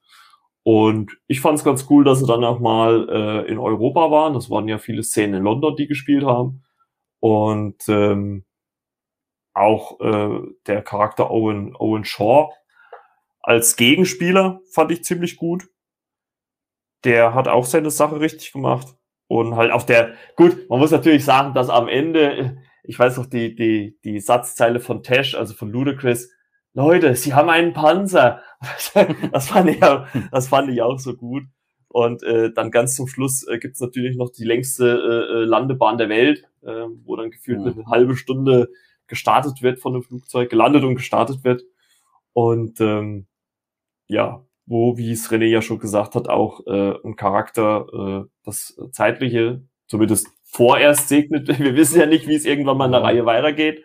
Und ähm, aber trotzdem, ich weiß nicht, also bei mir ist immer so eine Mischung. Also ich würde ihn definitiv schlechter schätzen als den fünften, weil ich weiß auch nicht, ich kann es gar nicht auch gar nicht so richtig beziffern, woran es letztendlich liegt. Vielleicht weil die Story auch schon ein bisschen Banane ist, aber ich weiß nicht, also ich glaube, es ist einfach so das letzte Drittel, was es einfach für mich so kaputt macht. So der so die ersten zwei Akte des Films finde ich gut aber wo es dann halt einfach diese, diese Flugzeugszenen, die hat mich dann letztendlich so rausgerissen, weil dann ja auch schon Vin Diesel beziehungsweise Dominic Toretto so als Superman dargestellt wird. Äh, das Auto überschlägt sich in einem äh, Feuerball des Flugzeugs und er steigt aus ohne einen Kratzer oder gefühlt ohne einen Kratzer.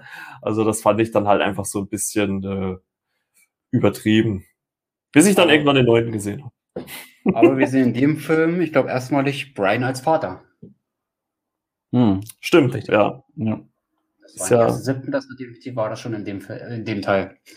Auch wenn ich vieles verwechsel, aber ich glaube, in dem Teil war er ja schon Papa, er wurde dann später ja nochmal, das kommt ja dann weiter im Verlauf der nächsten Filme, Mhm. aber dort sind wir ihn erstmalig als Familienvater. ja, im fünften kam noch raus, Das dass er Vater wird. Ja, das- also Ja, da war- ist sie schwanger zum Schluss und am, und äh, am Ende vom fünften stehen ja wieder die Autos von den beiden da und da fordert Mhm. ja Brian äh, Dom zu einem Rennen auf. Und das Rennen, also man denkt halt im, im, im Start vom sechsten sieht man das am Anfang, aber es geht ja gar nicht ums Rennen, weil sie dann ins Krankenhaus fahren, weil Mia halt das Kind bekommt. Ja. Und ja, so viel dazu. Timo, hast du noch was zum sechsten zu sagen? Ja, zwei, drei Sachen, weil der Film wirklich gut ist. Das muss man mal dazu sagen. Also Ja, ja, Mitstreiter. natürlich das erste Mal diese einfache Drehbuchlösung von Chris Morgan da einen MacGuffin zu installieren. Das heißt, man sucht irgendeine Superwaffe oder irgendeine Technik und dafür braucht man halt das Team. Das ist alles sehr billig geschrieben. Mein Problem mit dem Film ist so im Nachhinein, dass dieser Moment, der in fünf in der Post-Credit-Szene ja total gut ist. Also der, der Mhm. huckt einen ja total, wenn da Eva Mendes bei Luke Hobbs auf dem Schoß sitzt, so halbwegs, oder auf dem Schreibtisch und ihm das Bild von Letty zeigt. Und man natürlich denkt, äh, die ist doch gestorben. Aber das ist das, finde ich, das große Problem dieser Reihe mittlerweile, dass man das Gefühl hat, dass wenig eine Konsequenz hat. Und deswegen sagst du ja auch so mit einem leichten Augenzwinkern, also Giselles Tod stand jetzt. Und das ist so ein bisschen, finde ich, das Problem, wenn du das Gefühl hast, dass die Fallhöhe nicht mehr da ist. Wenn du also denkst, Mensch, also den Charakteren kann irgendwie, selbst wenn die sterben, die können ja vielleicht wiederkommen. Und das ist ein bisschen, Mhm. finde ich, so das Problem. Und diese, diese Box oder diese Büchse hat, hat Teil 6 aufgemacht. Was ich Mhm. total gut finde an dem Film ist, dass der Fokus äh, so ein bisschen wegrückt von Vin Diesel, sondern mehr so in Richtung auch Luke Hobbs Schrägstrich The Rock geht. Das find, Ja, fand ich ja. sehr angenehm. Wir kommen ja gleich zum siebten Teil, wo wir dann äh, auf den vielleicht möglichen Kritikpunkt des Ganzen hinauskommen. Aber ich mag, ich mag den sechsten auch total gerne. Also äh, wie, ähnlich wie bei René mit der Top 5. In meiner Top 5 wäre da auf jeden Fall äh, Ja. Platz 5 geworden. Ja, Vor allem die Chemie zwischen Han und Giselle, das wird da ja nochmal deutlich und für die Zeit, die beiden eigentlich verbringen wollten, so der Aspekt. ja, vor allem, Das es hat ja gerade in den Ruhrmomenten hat der Film echt stark gemacht. Ja, vor allem, es wird ja auch so ein bisschen mit ihrem Ableben auch gespielt. Das beginnt ja eigentlich schon in London, wo ja, wo sie kurz davor steht, von dem Scharfschützen erschossen zu werden und sowas. Also man spielt ja quasi über den kompletten Film damit, dass sie, dass sie vielleicht ihr Leben verliert. Auch äh, diese Szene mit dem Panzer dann, wo sie dann so am Jeep hängt und kurz davor ist runterzufallen und da rettet sie Hahn ja auch. Und äh, im Finale, Spoiler, dreht man es ja dann quasi um, dass sie Hahn rettet. Ähm, Dafür ihr Leben und dafür ihr Leben lässt, mutmaßlich. Und ähm.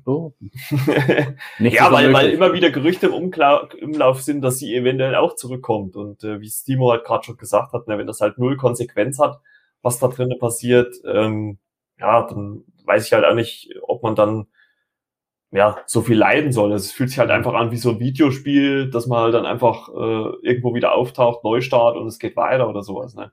Und, Ja, da stelle ich mir aber die Frage, wo, wer hat die noch gefangen beim ja, gut, man weiß, noch, noch weiß man es ja nicht. Also wir haben noch wenn zwei das, Teile wenn das so Zeit, kommen sollte. das zu erfahren. Also mal gucken, was sich da die äh, Drehbuchschreiber so ausdenken. Also ich bin mal gespannt. Und wie so auf den vielen Filmen stirbt der Antagonist, aber diesmal nicht, ne? Er landet im Krankenhaus, wie wir dann später sehen. Also er stirbt da Ja, nicht gut, das, ist, so. das erfahren wir ja, glaube ich, aber nicht in dem Film. Das erfahren wir ja erst im Nachfolger. Gut, dann habe ich das schon vorgegriffen, aber ich Spoiler. wollte, ich wollte erst dem Film Ja, wir spoilern doch, habe ja schon gesagt, wir, wir spoilern ja, doch eh. das, also, war ja jetzt ein Gag. Die Reihe hat vor 20 Jahren angefangen, also jetzt ist es normal, das war da so ein Ja. bisschen spoilern. da müssen wir fast quasi gar nicht mehr warten. genau. Und äh, jetzt finden sich ein paar Jünglinge, die damit anfangen, gucken, was, diese Filmreihe ist so lang. Hm. Für die spoilern wir vielleicht, aber sonst, ja, ich wollte das halt mal so ein bisschen vorgreifen und jetzt dem Film mal positiv noch mit anfügen, dass nicht in jedem Film der Antagonist gleich sterben muss, ne? auch wenn das jetzt im nächsten Film rauskam. hm. Wo wir in dem Film jetzt aber nicht die Leiche gesehen haben, ne? Man hat bloß gesehen, er fliegt Richtig. raus, plupp, er war weg, aber. der fliegt einfach nur aus dem Flugzeug raus. Also Und man muss dieser dann. Reihe irgendwie lassen, dass sie, finde ich, zu einem gewissen, bis zu einem gewissen Moment, nämlich fünf, sechs, sieben, sieben hat keine Postcredit, glaube ich, aber f- äh, vier, fünf, sechs haben, nee, vier hat glaube ich auch keine, aber die beiden Postcredit-Szenen bei fünf und sechs sind, finde ich, deutlich geilere Cliffhanger als so in manchen Marvel-Filmen. Du hast Oh. wirklich, also ich hatte total Lust, nach fünf, sechs zu gucken. Jetzt auch im Rewatch sowieso, weil du weißt, gleich kann ich, kann ich gleich hinterher schieben, wenn die Zeit reicht. Ja, gut, und auch in 6 tritt ja in der Post-Credit-Szene dann Deckard Shaw, Schrägstrich Jason Statham auf. Äh, und dann denkst du halt auch, okay, cool. Äh, passiert sogar was mit einer Figur noch, in die man äh, schon etwas länger in der Reihe hatte. Das war schon, finde ich, sehr, sehr. Da hattest du noch das Gefühl von einer gewissen mhm. äh, Stringenz, Kohärenz und dass das alles einen gewissen Plan hatte. Und ja, so im, ja, genau, im heutigen so Stand 2021 denkst du so ein bisschen, na ja, so ein oder andere Sachen wurde schon eher so hingebogen. Also, also da, da hat's äh, Justin Lim und, und die Drehbuchautoren schon geschafft, so ein bisschen den Hype zu steigern von vier, fünf und sechs. Also das muss ich auch zugeben. Das ist irgendwie, also man könnte die drei schon fast so als eine kleine Trilogie innerhalb der Reihe sehen, würde ich fast behaupten. Und das muss ich auch wirklich sagen. Also das, da war schon Steigerungspotenzial. Also man wollte halt einfach auch nach dem vierten, auch wenn das keine Post-Credit-Szene war, wissen, wie geht's denn weiter, wenn sie dann äh, Dom befreien aus dem äh, genau. tausend, sich tausendmal überschlagenen Bus. ne? Und äh, keiner verletzt sich, muss man natürlich extra sagen. Ne? Und really? Drucke trifft später, glaube ich, so in der Zeitachse von Teil Ja, gut, die ne? Zeitlinie, das können wir ja vielleicht nachher noch mal kurz erwähnen. Das ist ja, ja eh die ist abgefuckt worden irgendwann, ja, stimmt.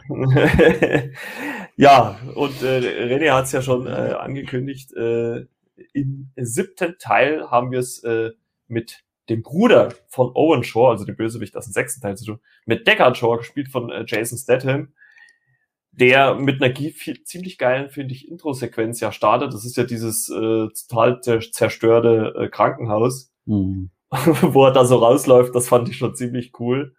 Ähm, und äh, ich guck mal kurz, Fast 7, den hat der René auf der 1 und Ronny auf der zwei. Ich würde mal sagen, René fängt ja vielleicht mal an. Äh, was macht dich so für, die, für dich zu dem siebten, dem besten der Reihe? Äh, so der Abschluss an sich, den er in sich trägt und gerade so das Finale am Ende, das hat mich doch schon sehr emotional äh, wieder gegriffen, wo ich sage, äh, dem Film ging da ein tragischer, also wahrer Moment voraus. Ne? Paul Walker kam ums Leben, ne? die Dreharbeiten wurden ja damals auch mhm. unterbrochen, ich weiß gar nicht mehr wie lange äh, musste ungefähr zwischen der sechste kam 2011 raus, der siebte 2013, also irgendwann mal 11, 12, 13, wurden Dreharbeiten für, denke mal, für einige Monate unterbrochen, ne, als er dann verstorben mhm. war. Das ging ja dann weit um das Internet herum, beziehungsweise um die Welt, dass er da verstorben ist. Am 30. November 2013 ist er verstorben. Da kam der Film aber erst später raus, gar nicht. Ich glaube, der kam erst bei 15 raus, ne? Oder bin ich da gerade zeitlich irgendwo wieder hingeblieben? Also 2013 ist er verstorben, ich glaube 2015 kam der Film raus, ne? Kann das sein? Oder bin ja. ich da jetzt völlig auf dem Holzweg? Müsste, müsste hinhauen, ja. 6, 16. März 2015. Kam er raus. Ja.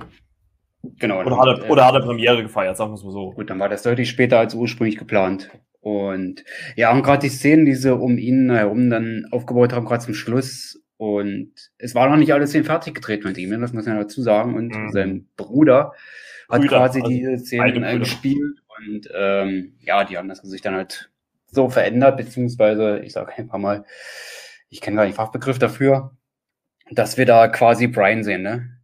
Mhm. Ich weiß gar nicht, ob das. Ja, sie haben halt digital das, das Gesicht von Paul Walker auf seine Brüder gesetzt. Die sehen sich ja schon ein bisschen ähnlich und haben damit versucht, die restlichen Szenen äh, des Films noch fertigzustellen, die er halt selber noch nicht äh, mhm. gedreht hatte.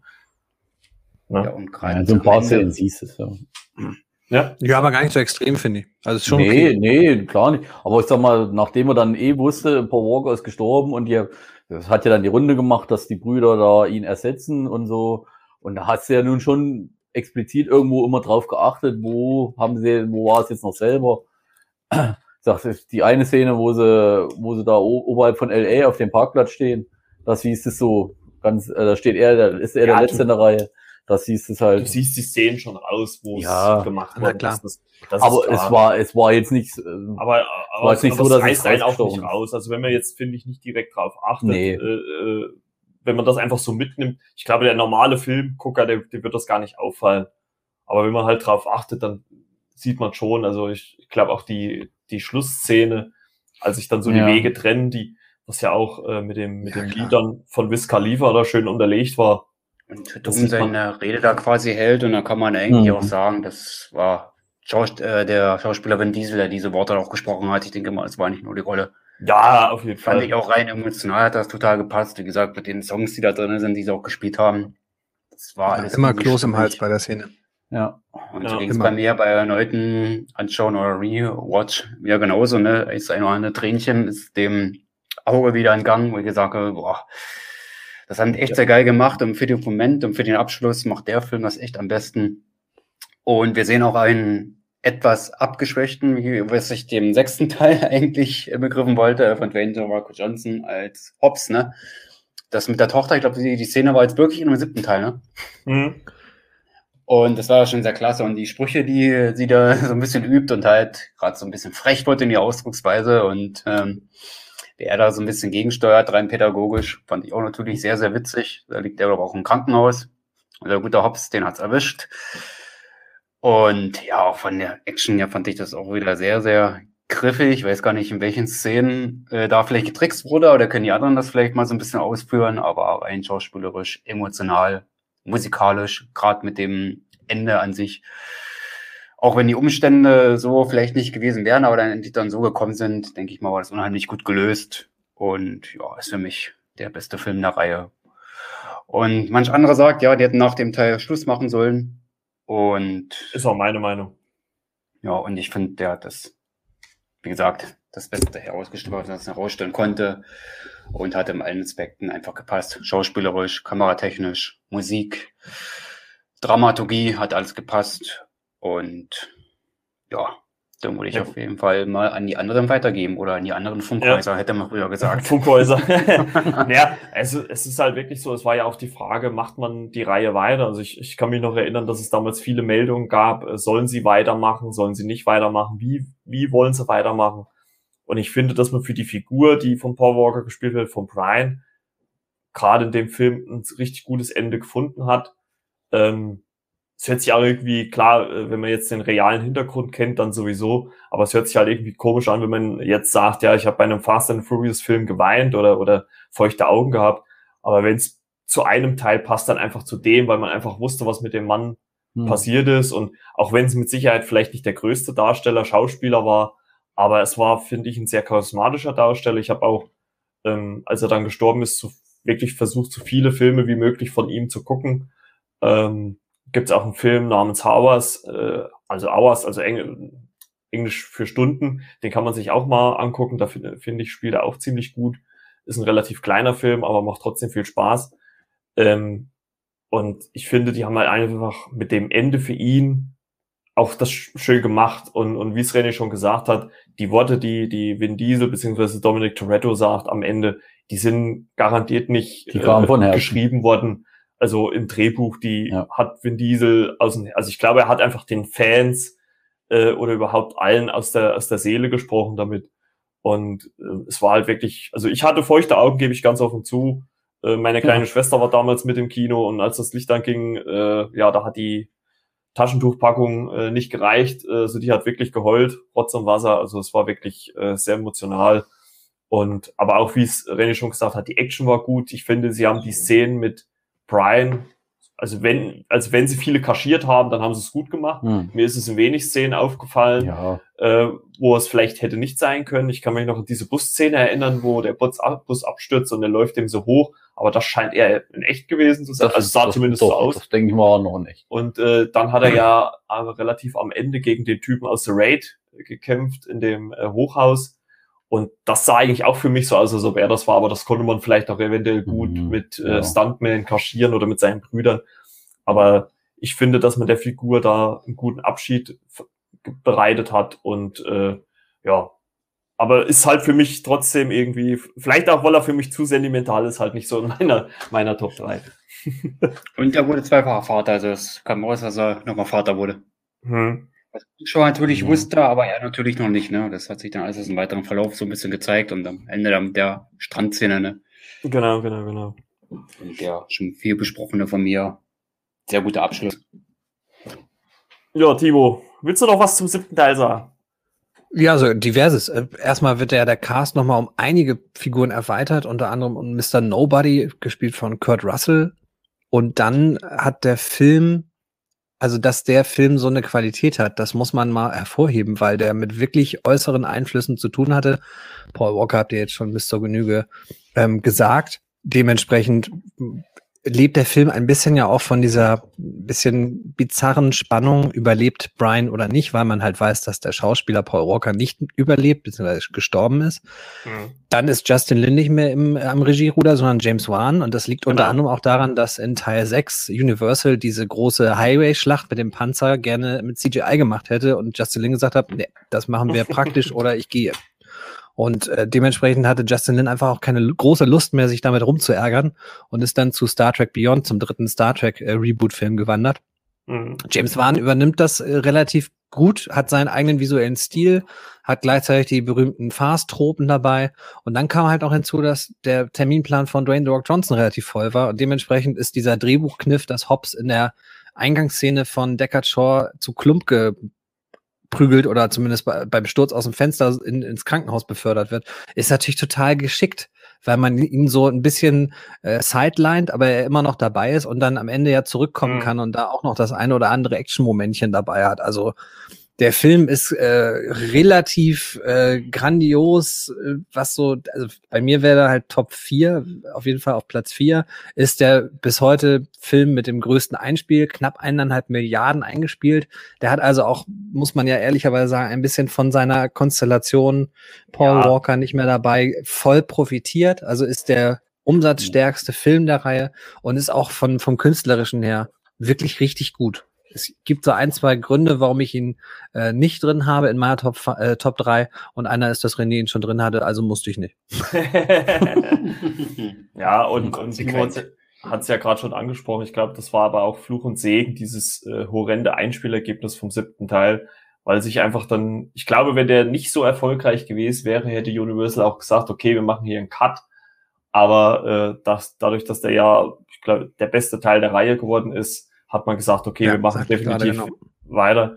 Und äh, ja, damit kommen wir nämlich zu The Fate of the Furious, äh, Fast 8. Und äh, da kann äh, äh, Timo jetzt erstmal Monolog halten, denn er ist der Einzige, der den auf der Liste hat. ist das so? Ja. Na. Du hast auf deiner zwei. Ja. Und äh, ich sage auch gerne gleich warum. Hm?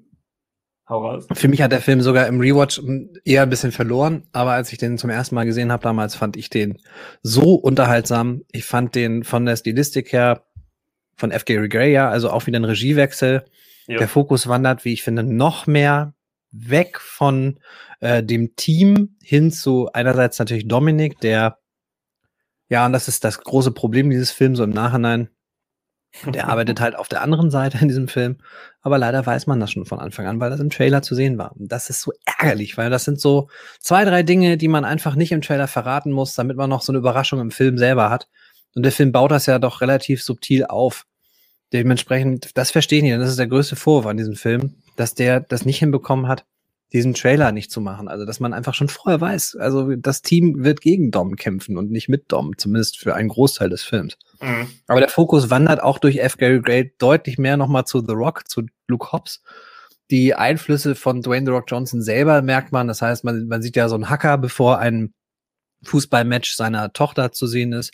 Mhm. Sehr, sehr unterhaltsam. Die Reihe wird aber auch immer gaggeriger, das muss man ehrlicherweise sagen. Und dafür ist sicherlich neben Fast 6, in dem äh, Vin Diesel ein, aus dem fahrenden Auto springt und eine von einer anderen Fahrbahn, die doch einige Meter Luftlinie entfernt ist, die Letty da in der Luft aufhängt und auf ein anderes Auto, auf einem anderen Auto landet. Aber wenn das schon zu viel war, in Fast 8 gibt es davon reihenweise Sachen. Ein, angefangen bei dieser Street, äh, bei dem Streetrender auf Kuba, da muss man auch wieder inhaltlich fragen, warum macht man das in Kuba? Naja, weil zu der Zeit auf einmal Kuba sich doch ein bisschen offener gestaltet hat für Filmcrews und dort auf einmal gedreht werden durfte. Und so war Fast oder The Fate of the Furious, wie er im Original heißt, so war Fast 8 der erste Film, der auf Kuba wieder original an Schauplätzen gedreht werden durfte. Es fehlt Brian, das merkt man. Es fehlt dadurch auch Mia. Das ist, finde ich, aber recht konsequent erzählt. Und ähm, der Film macht einfach Riesenlaune, weil diese, diese Konfrontation, die dort auch schon aufgebaut wird zwischen Luke Hobbs und Deckard Shaw, die dann im selben Gefängnis landen im Laufe der Handlung, das ist einfach nochmal eine ganz andere Dynamik, die dieser Reihe, finde ich, nochmal so ein, so ein extra Strich äh, Erstklassigkeit verleiht. Dann ist Helen Mirren noch dabei, die hat auch einen ganz tollen kleinen Auftritt, darf auch die F-Bomb als einige, äh, als einzige drücken. Also es gibt ja die Regel, dass ein R-Rating immer ab zwei Fucks sowieso fällt, deswegen darf ein PG-13-Film ein Fuck drin haben. Das hat Helen Mirren in dem Film. Wer mir so ein bisschen auf die Nerven geht, ist äh, Roman, äh, Tyrese Gibson. Deswegen war es auch ein hartes Rennen, diesen Film in meine Top 3 zu pressen gerade nach dem zweiten Rewatch, aber ich finde den wirklich, finde den äußerst unterhaltsam. Gerade der Showdown selber ist mega gaga, aber auch die, die Zweiteilung, was dann Deckard Shaw und sein Bruder, der wieder auf der Bildfläche erscheint, was die mit dem Sohn von Dominic Toretto, der nämlich da zum ersten Mal auf der Bildfläche erscheint, denn Dominic ist Vater geworden wusste es selber nicht. Da ist auch wieder so ein Drehbuchmoment, wo man merkt so, also äh, klar, das kann man so schreiben. Das ist aber auch wirklich, man muss viele Augen zudrücken bei dieser ganzen Geschichte und das tut man hier, glaube ich, auch ganz gerne. Ich finde den hoch unterhaltsam, super Film. Ja, äh, du hast es ja gerade schon erwähnt, einer der besten Szenen mit äh, Jason Statham, wo er den Sohn rettet hier, setzen so die Kopfhörer auf mit den mhm. Schlümpfen mhm. oder irgendwas, was man da hört und schiebt so diesen, diesen Wagen oder dieses, dieses Körbchen einfach hin und her und ballert dabei die Leute einfach weg in diesem Flugzeug. Also äh, äh schon eigentlich irgendwie legendär geworden, diese Szene. Also äh, fand ich ziemlich cool. Auch das man. Habe ich mich amüsiert damals im Kino, diese Kindszene, in der Jason Statham, der kämpft da und hält das immer so aus dem Blick, das Kind, und setzt, wie gesagt, schon die Kopfhörer aus. Also das fand ich da sehr amüsant. Ähm, die ist hier mit Helen Mirren natürlich als mhm. Mutter von De Deckard Shaw war er, ne? Jason Statham, mhm. Darsteller, ne? Sehr, sehr interessant. Und gerade wie die beiden zueinander stehen, im Verhältnis, ne? Mutter und Sohn Fand ich auch sehr amüsant. Ich habe so gelacht im Kino damals und Helen Mirren schätze ich als Schauspielerin ja sowieso damals schon beim achten, jetzt auch noch. Sie kommt am neunten auch kurz vor, oder auch drauf gehen wir sie halt gleich noch ein. Und ja, ja, wie Timo auch schon sagte, und wir alle eigentlich, es wurde vieles, vieles abtruser oder abstruser mit den Jahren. Möge mich ein Timo dann belehren oder verbessern, wenn ich das falsch ausgesprochen habe.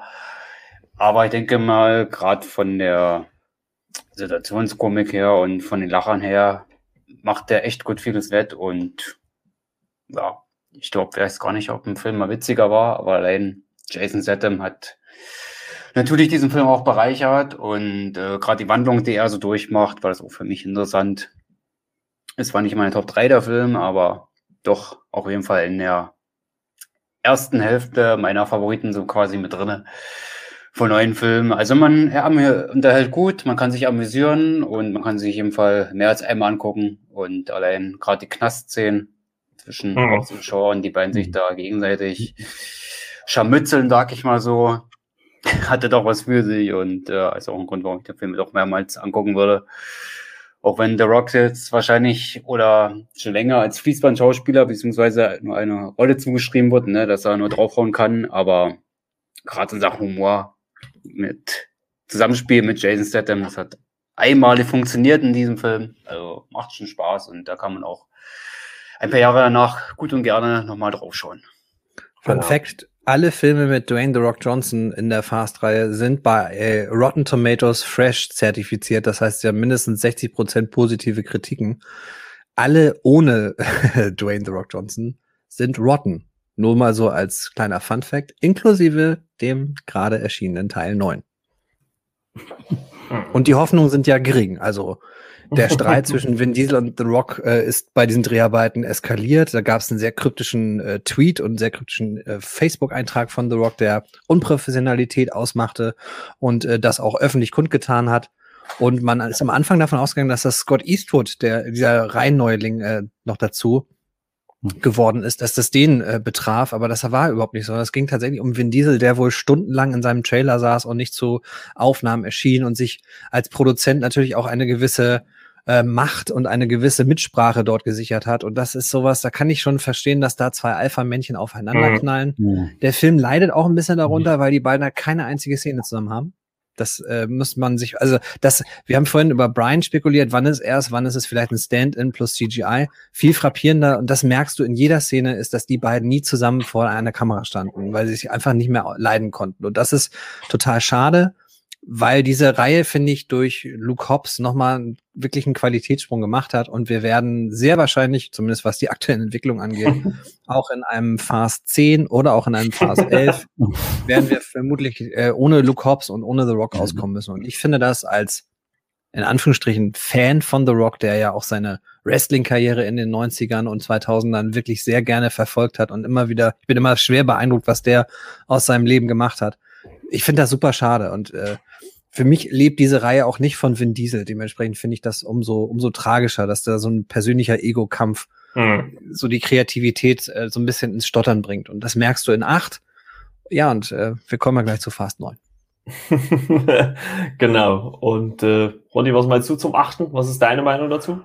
Oh, ich sag mal so, also an sich ist schon alles gesagt worden. Äh, es ist halt, ist halt äh, diese, äh, ach, ich komme nicht aufs Wort.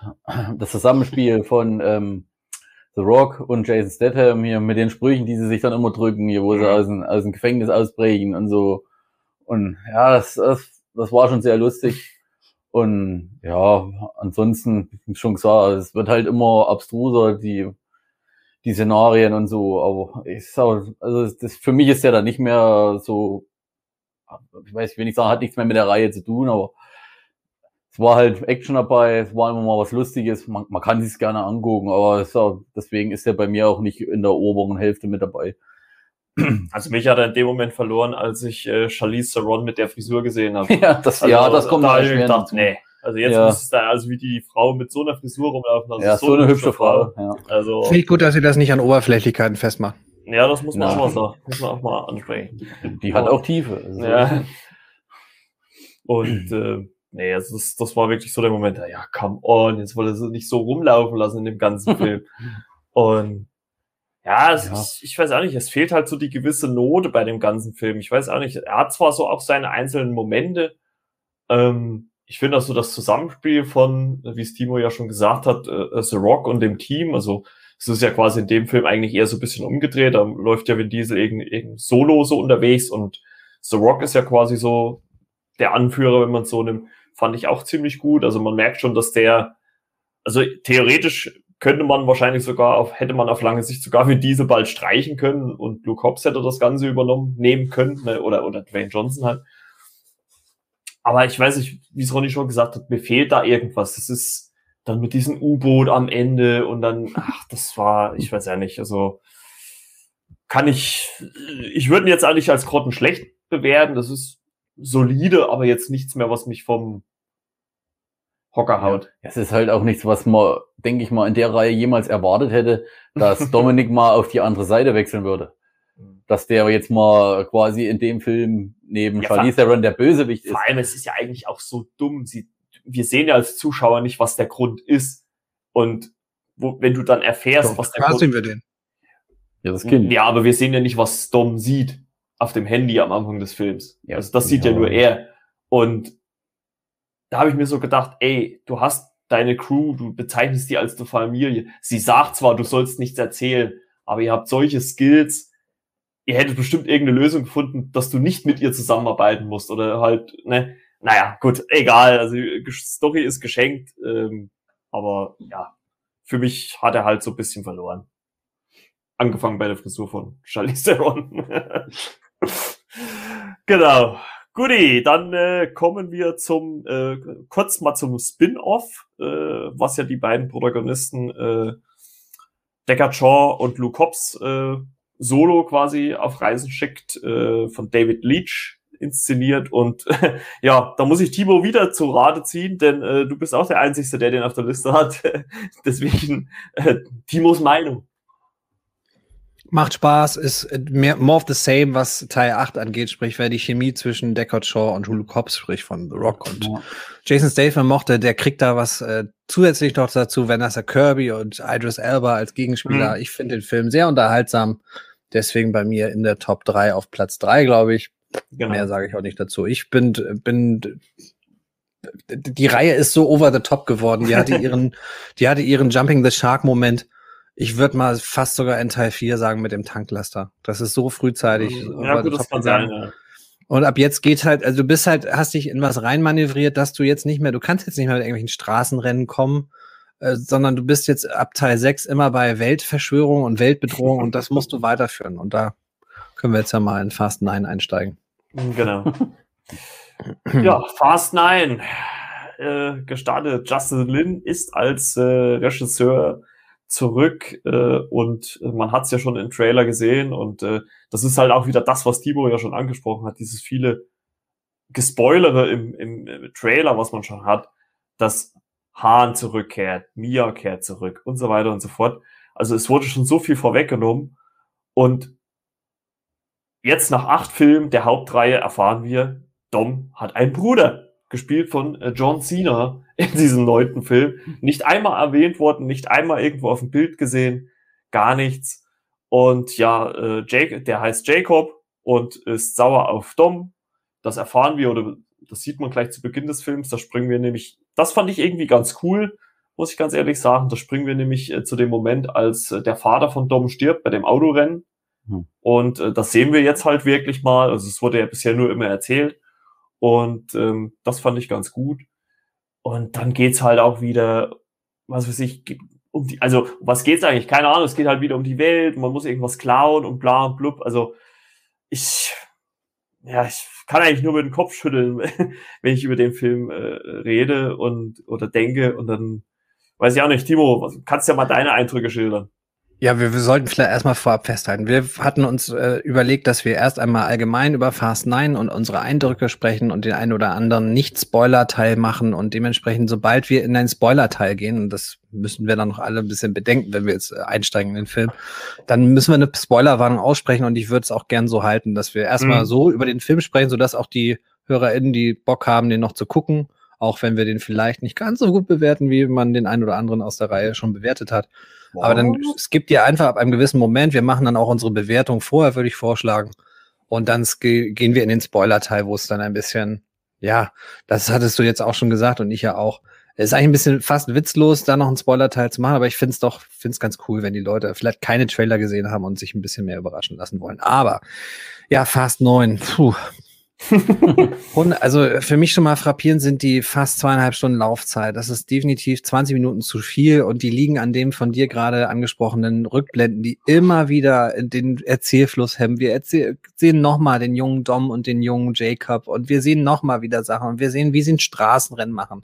Das hält total den Erzählfluss auf und das ist äh, bei so einem Film, der so viele Figuren unterbringen muss, also der leidet ja an allem, aber nicht an Figurenarmut, ist das einfach Zeit, die man nicht opfern darf. Das wundert mich dann schon, dass Justin Lin das nicht versteht, der äh, an der einen oder anderen Stelle auch Dinge tut, die ich nicht ganz nachvollziehen kann.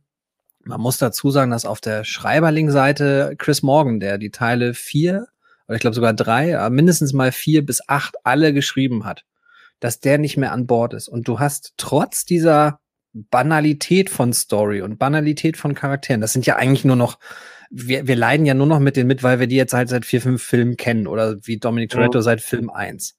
Aber da merkt man trotz allem, dass Chris Morgan ein gutes Gefühl und Gespür für diese Figuren hatte. Und dieses Gefühl ist in Fast 9 irgendwie nicht mehr vorhanden, ist zumindest mein Eindruck. Und dementsprechend, du hast nicht mehr das Gefühl, als wenn du das irgendwie griffig hast. Ähm, das ist besonders auffällig, weil ja nun auch Justin Lin an der Story mitgewerkelt hat und dann ein Screenplay mit Daniel Casey geschrieben hat. Also ich, äh, wir kommen im Spoiler-Teil noch zu größeren Problemen.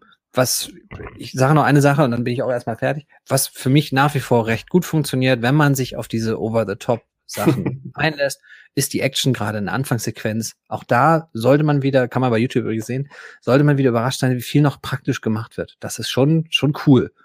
Aber ansonsten, äh, ja, mehr, mehr später da von mir. ja, René, was, war, was, was ist denn deine Meinung dazu, zum neunten? Ja, dass sich viele Szenen äh, wiederholt haben, gerade aus der Vergangenheit. Ne? Das war dann doch schon sehr arg ausgereizt. Der Film hat auch, glaube ich, eine Lauflänge von 134, wenn nicht auch längere Minuten. Ja, 144 Minuten hatte ich gerade gesagt. 144, oh ja, stimmt, da habe ich nicht zugehört. Oh Gott, da muss ja mal weg gewesen sein. Tut mir leid, Timo. ja, aber eindeutig zu lang, das hätte man deutlich anders nutzen können, vielleicht sogar auch müssen. Und ja, aber gerade in den Action-Szenen hat er wieder überzeugt, aber das hat er innerhalb von neuen Filmen sowieso gelernt Ja, aber storytechnisch hätte man das doch halt schon ein bisschen anders erzählen können. Nicht vorher so viel Spoilern durch Trailer, ne? Was ja viele andere Filme auch die Fehler schon gemacht haben. Wo man gesagt hat, man hätte ohne diese Trailer oder ohne diese Szenen zu zeigen müssen, richtig schöne Momente haben können. Das hat man dem Film leider genommen, also gehe ich absolut mit. Und ja, wir werden im weiteren Verlauf klären, woran der Film halt noch krankt. An Darstellern, sicherlich nicht und äh, Charakteren beziehungsweise guten Schauspielern krankt es nicht, an denen hat es nicht gelegen. Aber das andere klären wir jetzt im Einzelnen sicherlich noch auf. Timo wird da sicher noch, noch viel Senf in der Dose haben, um das aufzuklären. Aber dazu kommen wir jetzt auf jeden Fall. Ja, ich frage mal in die Runde, hat für euch dieses, also wir wollen ja möglichst kryptisch bleiben, aber hat diese doch irgendwie an, an Star Wars erinnernde Dreiteilung der Story im zweiten Akt, hat die für euch gepasst, dass also jeweils Protagonisten an einen Handlungsort geschickt werden und da ihre quasi Submission und ihren Subplot erleben? Also ich fange mal kurz an. Also ich würde sagen, schon irgendwie schon, dass man den Leuten eine gewisse Aufgabe gegeben hat, weil ich glaube, wenn sie irgendwie im Verbund gewesen, also zusammen gewesen wären, dass sie da noch, also noch weniger zur Geltung gekommen wären. Also für mich hat es schon ein bisschen funktioniert, aber ich fand es halt irgendwie auch so, so irgendwie so, so leidlich gezwungen. Also man hat schon irgendwie gemerkt, okay, das ist so konstruiert, dass wir irgendwie jeden irgendwas geben müssen, damit er auch was zu tun hat. Also es hat sich halt irgendwie nicht natürlich in die Story oder in den Film eingefügt. Also man hat schon gedacht, okay, wir müssen jetzt jeden irgendwas an die Hand geben. Also ich weiß nicht, so bin da so ein bisschen hin und her gerissen, muss ich ganz ehrlich sagen. Weiß nicht, wie René darüber denkt. Ja, ich finde das schon gut, dass man den quasi so ein bisschen tiefer gegeben hat, gerade mit auf Hahn fand ich das schon noch ziemlich gut. Und über seine Vorgeschichte, was sich natürlich im weiteren Verlauf dann so zeigt, oder wir noch erfahren über ihn, aber in dem Moment fand ich das richtig gut, ja. Aber insgesamt hat sich das doch vielleicht ein bisschen sehr gezogen, aber in Bezug auf Hahn fand ich das schon echt stark umgesetzt. Okay. Ja, kann, sie, kann ich für mich nicht sagen, muss ich ganz ehrlich sagen. Also es ist, ich fand das alles ein bisschen schwach. Also ich war schon stutzig, wo ich den im, im, im Trailer äh, gesehen habe. Also ich sag mal ganz ehrlich, der Trailer hat mich eigentlich schon verloren in dem Moment, als ich sehe, wie sie eine herabstürzende Holzbrücke herauffahren. Also dachte ich, Leute, ja, aber also ganz, also ganz dann, ehrlich. Dann hättest du ja aber Vorteil oder sagen wir mal nach Teil 5 aussteigen müssen, weil du dann gesagt hast, nee, jetzt wird's quatschig. Das, das ist alles was, das ist alles, finde ich, USP mittlerweile von, von Fast, von, von, von der, von ja, der Fast-Saga wieder. Jetzt aber das war heißt. mir zu quatschig. Also das war mir okay. eine Spur drüber. Ich meine, lass die Holzbrücke stehen und was weiß ich, sie sind fast drüben und fahren so den letzten Meter noch hoch, aber nicht, wenn sie schon halb am, äh, am Hang dranhängt. Also und dann fahren sie im letzten Moment doch noch hoch. Also das war mir halt einfach eine Spur zu drüber. Und äh, ich habe es ja schon äh, Ronny erzählt gehabt. Ich hatte wirklich äh, meine Schwester und ihr, ihr Freund waren vor mir im Kino. Wir haben uns auf dem Parkplatz zuvor getroffen und die haben, die beiden haben schon gesagt, das ist totaler Quatsch. Und wir sind dann rein und wir hatten so viele Leute. Ich weiß nicht, wie es bei euch im Kino war um uns drumherum sind, die gesagt haben, ach Leute, jetzt hört aber auf. Also es haben sich etliche drüber beschwert, dass es halt zu übertrieben war. Und ähm, das und all halt auch vergessenswert. Ich muss auch ganz ehrlich sagen, dass ich schon etliche Szenen wieder vergessen habe, weil das für mich nichts war, was im Gedächtnis hängen geblieben ist. weiß nicht, wie es euch dabei geht. Timo. Ja, das liegt halt auch an der Laufzeit. Also du, die, diese zweieinhalb Stunden sind so, so umständlich erzählt, dass du auch Sachen einfach vergisst. Das kann ich total nachvollziehen. Ich meine, es gehört ja irgendwie nicht in den Spoiler-Teil rein, deswegen können wir da auch drüber sprechen. Das große Problem dieses Film, dieses Films ist wirklich der Trailer, finde ich. Also ich habe das auch so als Frage mal formuliert gehabt, ob die Trailer einfach zu spoilerlastig sind. Das ist so ein bisschen mhm. das Terminator-Gehen. Also Terminator 2, Terminator 4, Terminator 5 spoilern sich alle selber in ihren Trailern so heavy, dass ich immer frage, wieso, wie, also wie dumm seid ihr denn? Das sind doch kl klasse Twists, wenn man die zumindest dann erst im Kino entdeckt. Ja, und wenn du halt schon vorher weißt, dass Hahn auf jeden Fall zurückkommt, du weißt es aus der Berichterstattung, du weißt es dann aber spätestens, selbst wenn es nur Gerüchte werden, weißt du es aus dem Trailer, weil er da auf einmal kauen, wie er halt kaut, als Ex-Raucher reinkommt. aber dann denkst du dir, warum investiere ich also mindestens mal eine halbe Stunde gefühlt, wahrscheinlich sogar eine Dreiviertelstunde an Subplot in Tokio, wenn ich doch eh das Ergebnis weiß? Ich weiß, dass die irgendeine Spur finden sollen zu irgendwas, aber dass die Spur am Ende Hahn selbst ist. Das ist so eine Sache, das finde ich wirklich schlecht gemacht. Das ist wirklich mhm. filmisch schlecht gemacht. Das ist schlecht geschrieben. Das kann ich doch viel, viel schneller abhaken. Das kann ich meinetwegen sogar in, im, im ersten Akt schon erwähnen. Das verstehe ich halt nicht. Und das ist, dass diese Actionreihe more of the same bei ganz vielen Sachen ist. Das ist ja alles gekauft und verstehe ich. Aber das verstehe ich halt nicht. Wie man als Schreiber das so schlecht machen kann, wenn man dann den, also andersrum, wenn man den Trailer so gestaltet, dass man alles offenbart und dass man alles vorher weiß und eigentlich nur noch die Überraschung ist, wann geht welches Auto ja. in die Luft oder sowas. Das finde ich ja. halt wirklich, das finde ich super schade. Wer weiß, ja. was für ein Effekt das gewesen wäre, wenn wir das alle vorher nicht gewusst hätten. Ich wollte es gerade sagen, das wäre, glaube ich, ein ziemlicher äh, WDF-Moment gewesen, wenn man das Absolut. nicht vorher gewusst hätte. Aber so Absolut. verpufft er halt äh, schon, gerade auch durch Corona natürlich, äh, noch weiter vorne weg, ne? weil wir ja schon vor einem Jahr quasi einen Trailer gesehen haben. Also es wusste ja schon, man wusste ja schon, was passiert, ne? also dass er zurückkommt. Und das ist, finde mich, fast so ein bisschen so Bayism bei Justin Lin, also so Linism würde ich das mal taufen. Das heißt, das ist mittlerweile so groß geworden, dass du immer das Gefühl hast, du musst es noch mehr aufbauschen, du musst es noch größer machen und du kannst es nicht nur auf der Schauwerte-Action-Seite größer machen. Also, was tust du? Du ergänzt noch eine Figur. Und wir haben ja auch äh, auf der bösen Seite nicht einen Bösewicht, sondern wir haben irgendwie so zweieinhalb bis zwei, zwei drei Viertel. Und das ist dann einfach irgendwann too much. Und das verstehe ich nicht, dass da nie jemand auch im Studio mal sagt, nee Leute, also pass mal auf, ihr kriegt zwar jetzt irgendwie 200 Millionen Budget, aber über die Story müsst ihr mal noch mal jemanden drüber schreiben lassen. Da muss noch mal jemand, in Anführungsstrichen, äh, den Filter draufsetzen und da die eine oder andere Sache rausnehmen. Das verstehe ich nicht. Also das ärgert mich dann auch. Und ich ja. war sicherlich, ich hab, war auch einer von diesen Kopfschüttlern im, im Kinosaal. Ich war aber der Kopfschüttler, der Kopfschüttler, der dabei gelacht hat, weil ich dachte, es ist, es ist ja. irgendwann, es nimmt Form einer, einer Selbstparodie ein. Und das ist schon, schon grenzwertig. Es gibt Figuren, die einen definitiv jetzt nerven. Roman ist eine davon, die, also mich nervt der Kerl nur noch. Und äh, die neuen Figuren bekommen wenig zu tun. Ramsey ist eigentlich nur dazu da, um irgendwas rumzuhacken, darf dann zwar später auch irgendwann mal ans Steuer, aber mich hat das nicht überzeugt, muss ich ehrlicherweise sagen. Ich finde es zu viele Figuren, es sind zu viele Schauplätze, es hat dann irgendwann so einen Bond-Charakter und Bond, die Bond-Filme in letzter Zeit hatten deutlich weniger Fett auf den Rippen sozusagen. ja, da würde ich sagen, äh, René, nochmal so vielleicht so, so, so ein erstmal so ein Fazit, bevor wir dann so in den Spoiler-Teil kommen. Ja, eigentlich, ja, von, von Dom, der sieht ja eigentlich schon fast aus wie Josh Brolin, ne? Das ist so eine Mischung aus Josh Brolin und Joseph Gordon-Levitt. Also war so mein Eindruck, nur das mal so anzufügen. Aber ja, John Cena sieht äh, aus wie John Cena. Da kann er nichts für. Wenn man jetzt äh, diese Bruderschaft, also Herzhaber muss, das war ja vorhin nie erwähnt, fand ich auch mal so ein bisschen, ja, ist vielleicht schon Hollywood einfallslos, ne?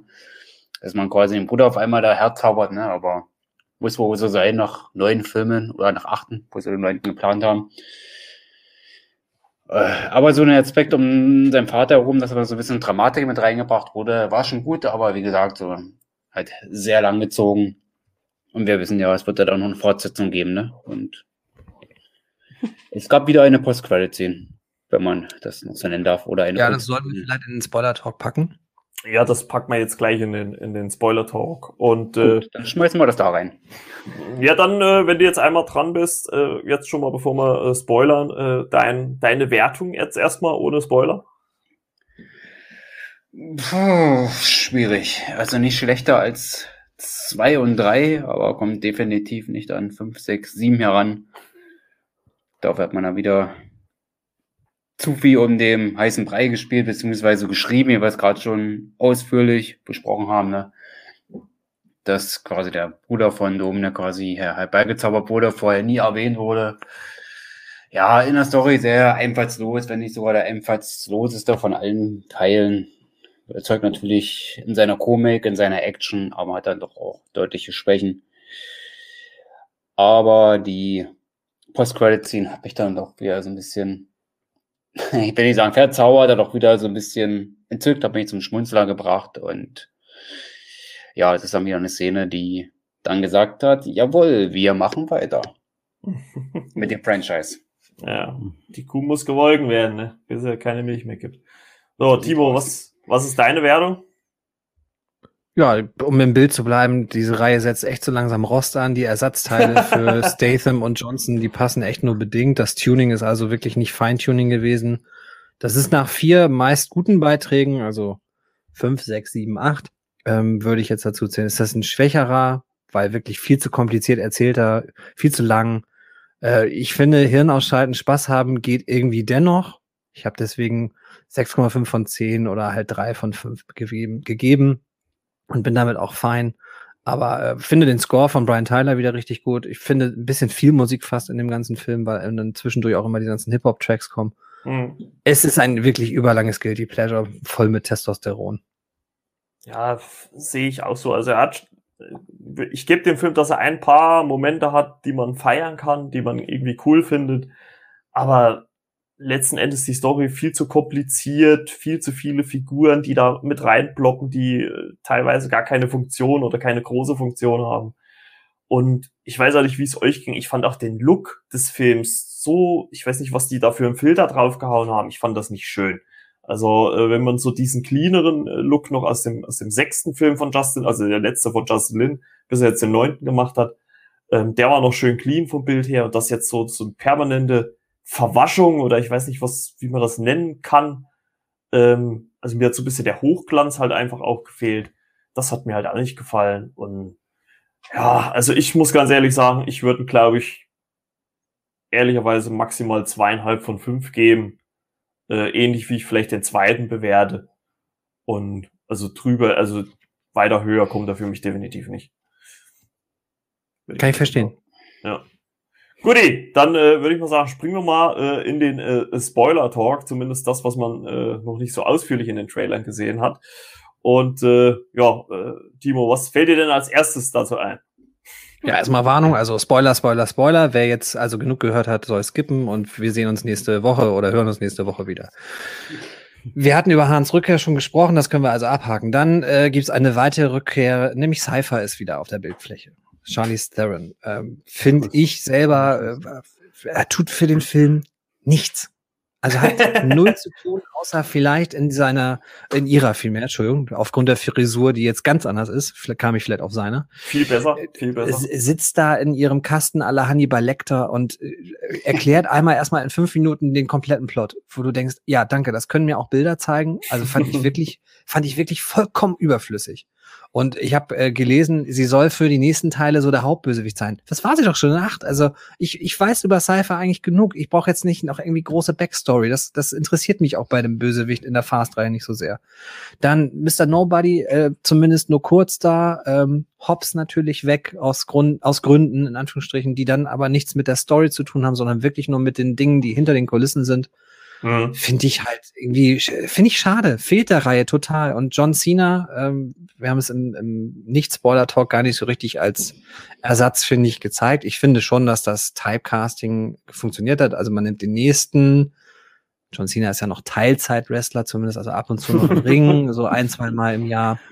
Das funktioniert auch wirklich nicht, was er spielt, weil er das, das, was John Cena kann, sind ironische Charaktere, mhm. die so ein bisschen das Augenzwinkern dabei haben. Siehe Trainwreck, siehe, ich glaube, der heißt Blockers, ähm, der Sexpakt heißt er gleich auf Deutsch. Mhm. Da ist er mhm. witzig, weil er da mit dem Augenzwinkern agiert. Und hier muss er über weite Strecken des Films Bier ernst das kann er nicht. sein und gucken. Und das funktioniert überhaupt ja. nicht. Ja. Geht Weiß nicht, wie ihr das seht. Ja, war genauso. Also ich musste schon fast lachen, als die beiden sich äh, in, in der Szene in äh, London gegenüberstehen und sich gegenseitig so die Waffen so quasi wegnehmen. Mhm. Also es sah halt schon, es sah fast aus, als ob die beiden sich angrinsen. Also ich weiß, ich habe von John Cena oder Jacob, wie er im Film heißt, kam keinerlei Bedrohung rüber. Also da hat äh, äh, Jason Statham in den im Start vom siebten in den ersten paar Minuten mehr Angst gemacht wie äh, John Cena hier im ganzen Film. Und ja. Und das trotz seiner physischen, ja nicht zu leugnenden Präsenz. Also ja, der Typ hat ja, daran, der Typ hat Hände so groß wie manche Baseballschläger, hat man das Gefühl. ja. Also das sind ja, das sind ja Pranken, unf unfassbar. Aber das hat für mich wirklich 0,0, äh, also ich sag's, fand ich eher lächerlich. Also weil das halt auch so ein, so noch so ein kleiner Schrank dann dazu ist. Ja, ja vor allem also, äh, Jacob spielt ja den kleinen Bruder und ist äh, jetzt größer, größer, größer wie äh, Vin Diesel. Also das sah halt auch sehr witzig aus, ne? Aber gut, okay, geschenkt. Und, oder halt auch, wie du ja schon gesagt hast, die ganze Figur. Mia zurück. Hat für mich nicht wirklich eine Aufgabe. Warum ist sie da? Sie ist da, um einmal John Cena zu umarmen und mit Letty nach Tokio zu fahren. Das war's. Ansonsten sitzt sie auch nur nebendran. Was hat Hahn für eine Funktion? Auch eigentlich ja. keine, wenn man es so nimmt. Also äh, ja. man hätte mit der Rückkehr so, wenn, wenn der auch wirklich eine Aufgabe gehabt hätte, hätte man so einen Impact erzeugen können, aber da ist nichts, da ist gar nichts. Der ist einfach nur da und frisst Chips. Also das dafür, also dafür musste man ihn auch nicht zurückbringen und, und dann, was dem fast ja noch den Boden ausschlägt, sind halt die drei aus dem aus Tokio trifft. Ne? Lil Bow Wow, ja, der, der eine Monteur und, und äh, äh, Lucas Black. Das, also allein schon Szene, Aufblende, Köln und sie machen Raketentest mit einem mit einer Rakete, die auf dem Auto geschnallt ist. Denke ich mir, Von einem Typen, der uns bisher in der Reihe präsentiert wurde als Highschool-Schwänzer und Driftkönig. Ja. Und der ist jetzt Raketenwissenschaftler. Ey, jetzt mal, also ich hab's, mich stören die Over-the-Top-Action nicht, aber mich stören, wenn Charaktere völlig inkohärent erzählt werden. Also wo soll der denn auf einmal dieses Wissen herbekommen haben? Das ist für mich dann ganz, ganz billiger, schlechter Fanservice. Das kann Marvel dann in der Tat besser, siehe Avengers Endgame. Äh, da hat Justin Lin, finde ich, sich überhaupt keinen Gefallen getan, weil man so ein bisschen, ich werde das Gefühl nicht los, als würde er seinen Erstling Tokyo Drift so im Nachhinein noch so in eine bedeutungsschwangere Ebene heben. Und das funktioniert nicht. Das funktioniert 0,0. Nee. Das macht doch überhaupt keinen Spaß. Das ist nicht witzig. Da äh, tanzen dann Tash und Roman an und, und dann äh, sieht man so ein Raketenauto und haha, ist ja lustig. Und man weiß in dem Moment ja auch, worauf es hinausläuft. Und das ist ja, ja, also den, den Jumping the Shark Moment, den haben wir schon irgendwie vor fünf Teilen gehabt. Aber dass dieser Film irgendwann zur Selbstparodie wird, weil dieses, ja, am besten noch fast im Furious im, im Weltall. Und wir sind im Spoiler-Teil. es passiert in diesem Film. Wir sehen nachher dieses Raketenauto im Raum, äh, im, im, Weltall. Das ist wirklich, also ich, ich konnte nicht mehr vor Lachen, weil ich das wirklich so lächerlich fand. Ja, und die, und die, und die beiden, also Roman und Tash in so eine Art äh, Taucheranzügen, ne? Oder sowas sah das aus. Das waren ja. Und machen sich mit Duct Tape die, die Löcher weg, so wie The Rock in Skyscraper. Wenn du äh, nicht genug Klebeband hast, benutzt mehr Klebeband, oder wie war der Spruch noch? Boah, ey, also das war wirklich, da bin ich auch dann gedanklich ausgestiegen, äh, habe mich nur noch berieseln lassen und dachte, wie sind jetzt, hoffentlich sind die Bilder zumindest in Ordnung, hoffentlich sind die Effekte oder die Action gut. Aber ansonsten, du kannst mit diesen Figuren finde ich 0,0 mehr mitfiebern. Vin Diesel macht einmal diesen, diesen Hero-Opfer-Moment, oh. hat dann so einen Transformers 2 Shia LaBeouf, äh, Epiphany-Moment und wacht dann auf einmal wieder völlig, völlig munter auf und Letty ist wieder neben ihm und das Ganze auch, was davor alles eingestürzt ist, funktioniert alles noch, also ist überhaupt kein Problem. Äh, das finde ich wirklich, da fragt man sich, wie dumm eigentlich die, die Macher denken, dass wir sind als Zuschauer, dass wir das nicht merken. Und das finde ich, du hast 0,0 Fallhöhe. Was soll denn den Leuten noch passieren? Also, ja. was soll sie umbringen? Also, das war auch so ein Moment, wo ich eigentlich so ungläubig wirklich lachen musste, wo er dann so von gefühlt 100 Soldaten äh, verprügelt wird, hält sich am Geländer fest, drückt nicht einen Zentimeter nach hinten und zieht da diese Metallstangen noch irgendwie raus oder so. Ja, ne? und zieht dann an diesen oh. zwei Ketten und der Turm stürzt ein und äh, ich dachte, hä, bin ich jetzt in, in Hulk oder was? Und es war einfach, es war so dumm einfach nur. Ich, ach, nee. Und dann gab es ja diese, diese Sequenz, was du gesagt hast, ne, wo ich dann auch dachte, oh Leute, ey, echt jetzt? Und oh, ich sage, ich habe ja kein Problem mit einer Spur drüber, aber wenn es zu drüber ist, ist es halt dann einfach auch vorbei. Also ja, es, es, sind halt wirklich, es sind für mich mittlerweile Comicfiguren. Die können nicht sterben und selbst wenn sie auf der Leinwand mal sterben, just wait for the next sequel. Also du, du wirst ja. wahrscheinlich in dieser Reihe, wenn wir jetzt auf die Zielgeraden marschieren, hoffentlich muss man ja sagen, weil irgendwann ist diese Reihe halt auch mal zu Ende erzählt. Du wirst vielleicht noch dich von der ein oder anderen Randfigur verabschieden müssen. Aber äh, glaub doch mal nicht, dass Dominic Toretto irgendwie auf das, das Zeitliche segnet oder auch Letty. Das hat nee. dieser Film wirklich an klar gemacht, dass man sich da überhaupt kein, keine Gedanken machen muss. Das glaube ich. Eine letzte Sache habe ich noch, da kann René auch, glaube ich, gleich mehr zu sagen. Die Post-Credit-Szene. Ja, Ja. wir sehen den guten alten Deckard Shaw wieder, ne? Jason Statham, genau. Wie er gerade am Trainieren ist. Mit einem sehr lebendigen, sagt man das, Boxsack? Äh, Mhm. So. wo er den also einprügelt, ist ein jetzt mal Training. Und dann klingelt es doch mal plötzlich an der Tür, ne? Der gute Shaw macht auf und ist natürlich sehr, sehr überrascht. Und wo ich vorhin meinte, ja, jetzt bekommen wir hier Tessin serviert. Da wird wieder ein kleines Fass aufgemacht, nämlich Hahn stand vor der Tür. Der, Dö, dö, dö. der totgeglaubte Hahn. Und ähm, Shaw natürlich sehr verdutzt guckend. Dürfen Mhm. wir jetzt schon gespannt sein, wie das denn zwischen den beiden weitergeht oder wie die Rechnung aussieht, die der Hahn angeblich begleichen will. Wie auch immer, was er davor hat, wissen wir ja noch nicht. Aber war doch schon ein sehr, sehr interessanter Moment, der uns wieder immer mehr vor Augen gehalten hat. Die wollen hier nicht Schluss machen, hier geht's weiter. ähm, denn hinter mir sagte, ja, der 11 und 12 soll auch schon äh, angeblich bestätigt sein oder soll wohl auch gemacht werden. Der 10 wohl angeblich schon bestätigt, ist er wohl mit dieser Szene auch mit Sicherheit. Und ähm, ja, das hat mich für den Film doch nochmal zum Schmunzeln gebracht. Ich hatte eigentlich gehofft, Deckard Joe wiederzusehen, dass es an dieser post natürlich passieren wird, hätte ich dann eigentlich so nicht erwartet. Ich hätte ihn eigentlich schon viel früher erhofft. Aber mich dann gefreut, dass er doch dann zu sehen war. Und man scheint wohl im zehnten Teil doch wieder mehr mit ihm zu planen.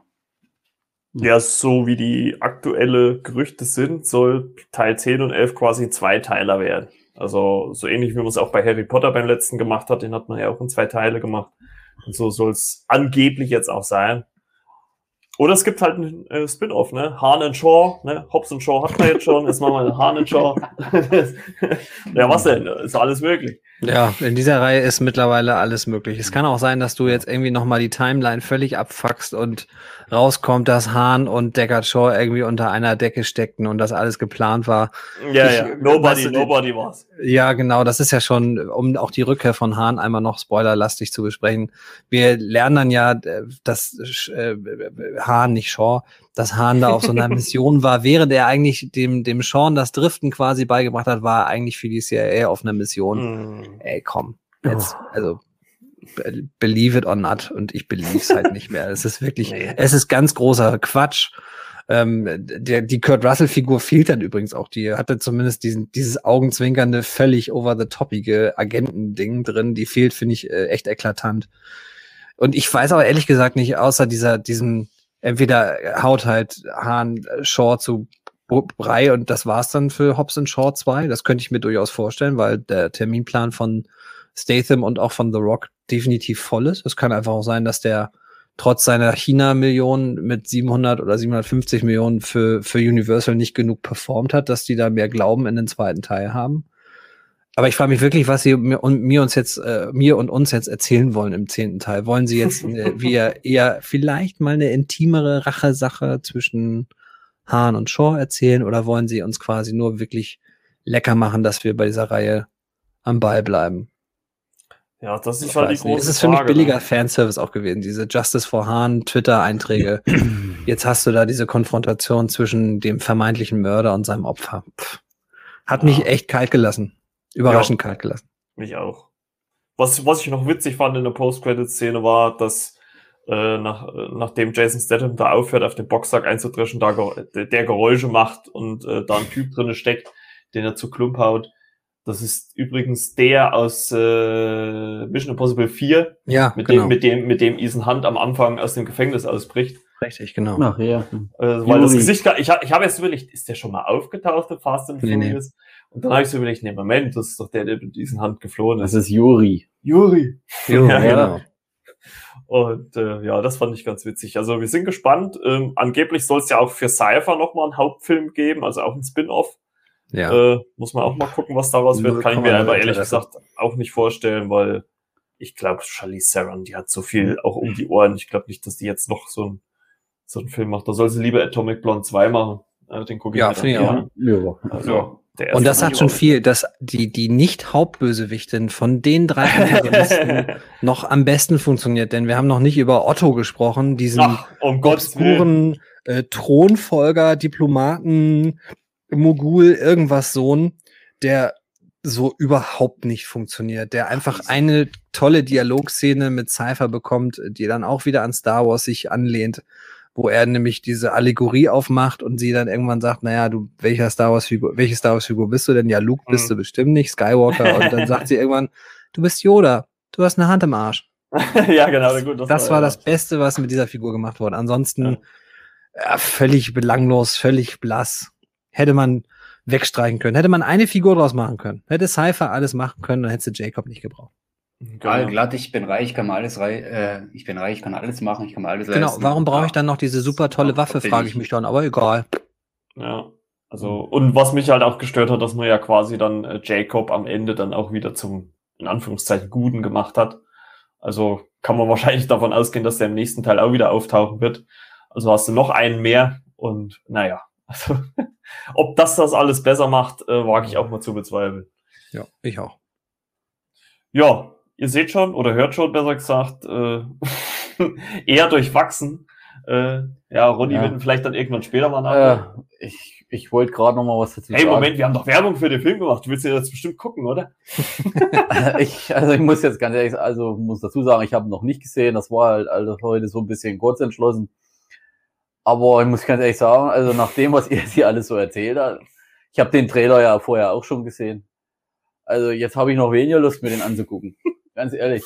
Weil das, ich meine, gut, wie, wie ihr schon Alex gesagt habt, äh, dass die Action, dass das immer weiter höher geht, wie, wie es Timo gesagt hat, mit Michael Bay immer noch mal ein Stück größer und immer weiter. Okay, ja, gekauft, ist halt so. Ne? Aber äh, Hahn, ich sag, das habe ich im Trailer, das habe ich schon gesagt, bevor du den geguckt hast. Warum kommt jetzt Hahn wieder? Der war damals in den Auto explodiert, man hat es erklärt, Deckard Shaw, äh, recht sein Bruder, äh, stößt das Auto um, das explodiert, der ist tot. Okay, warum, warum muss der Mensch jetzt wieder auftauchen?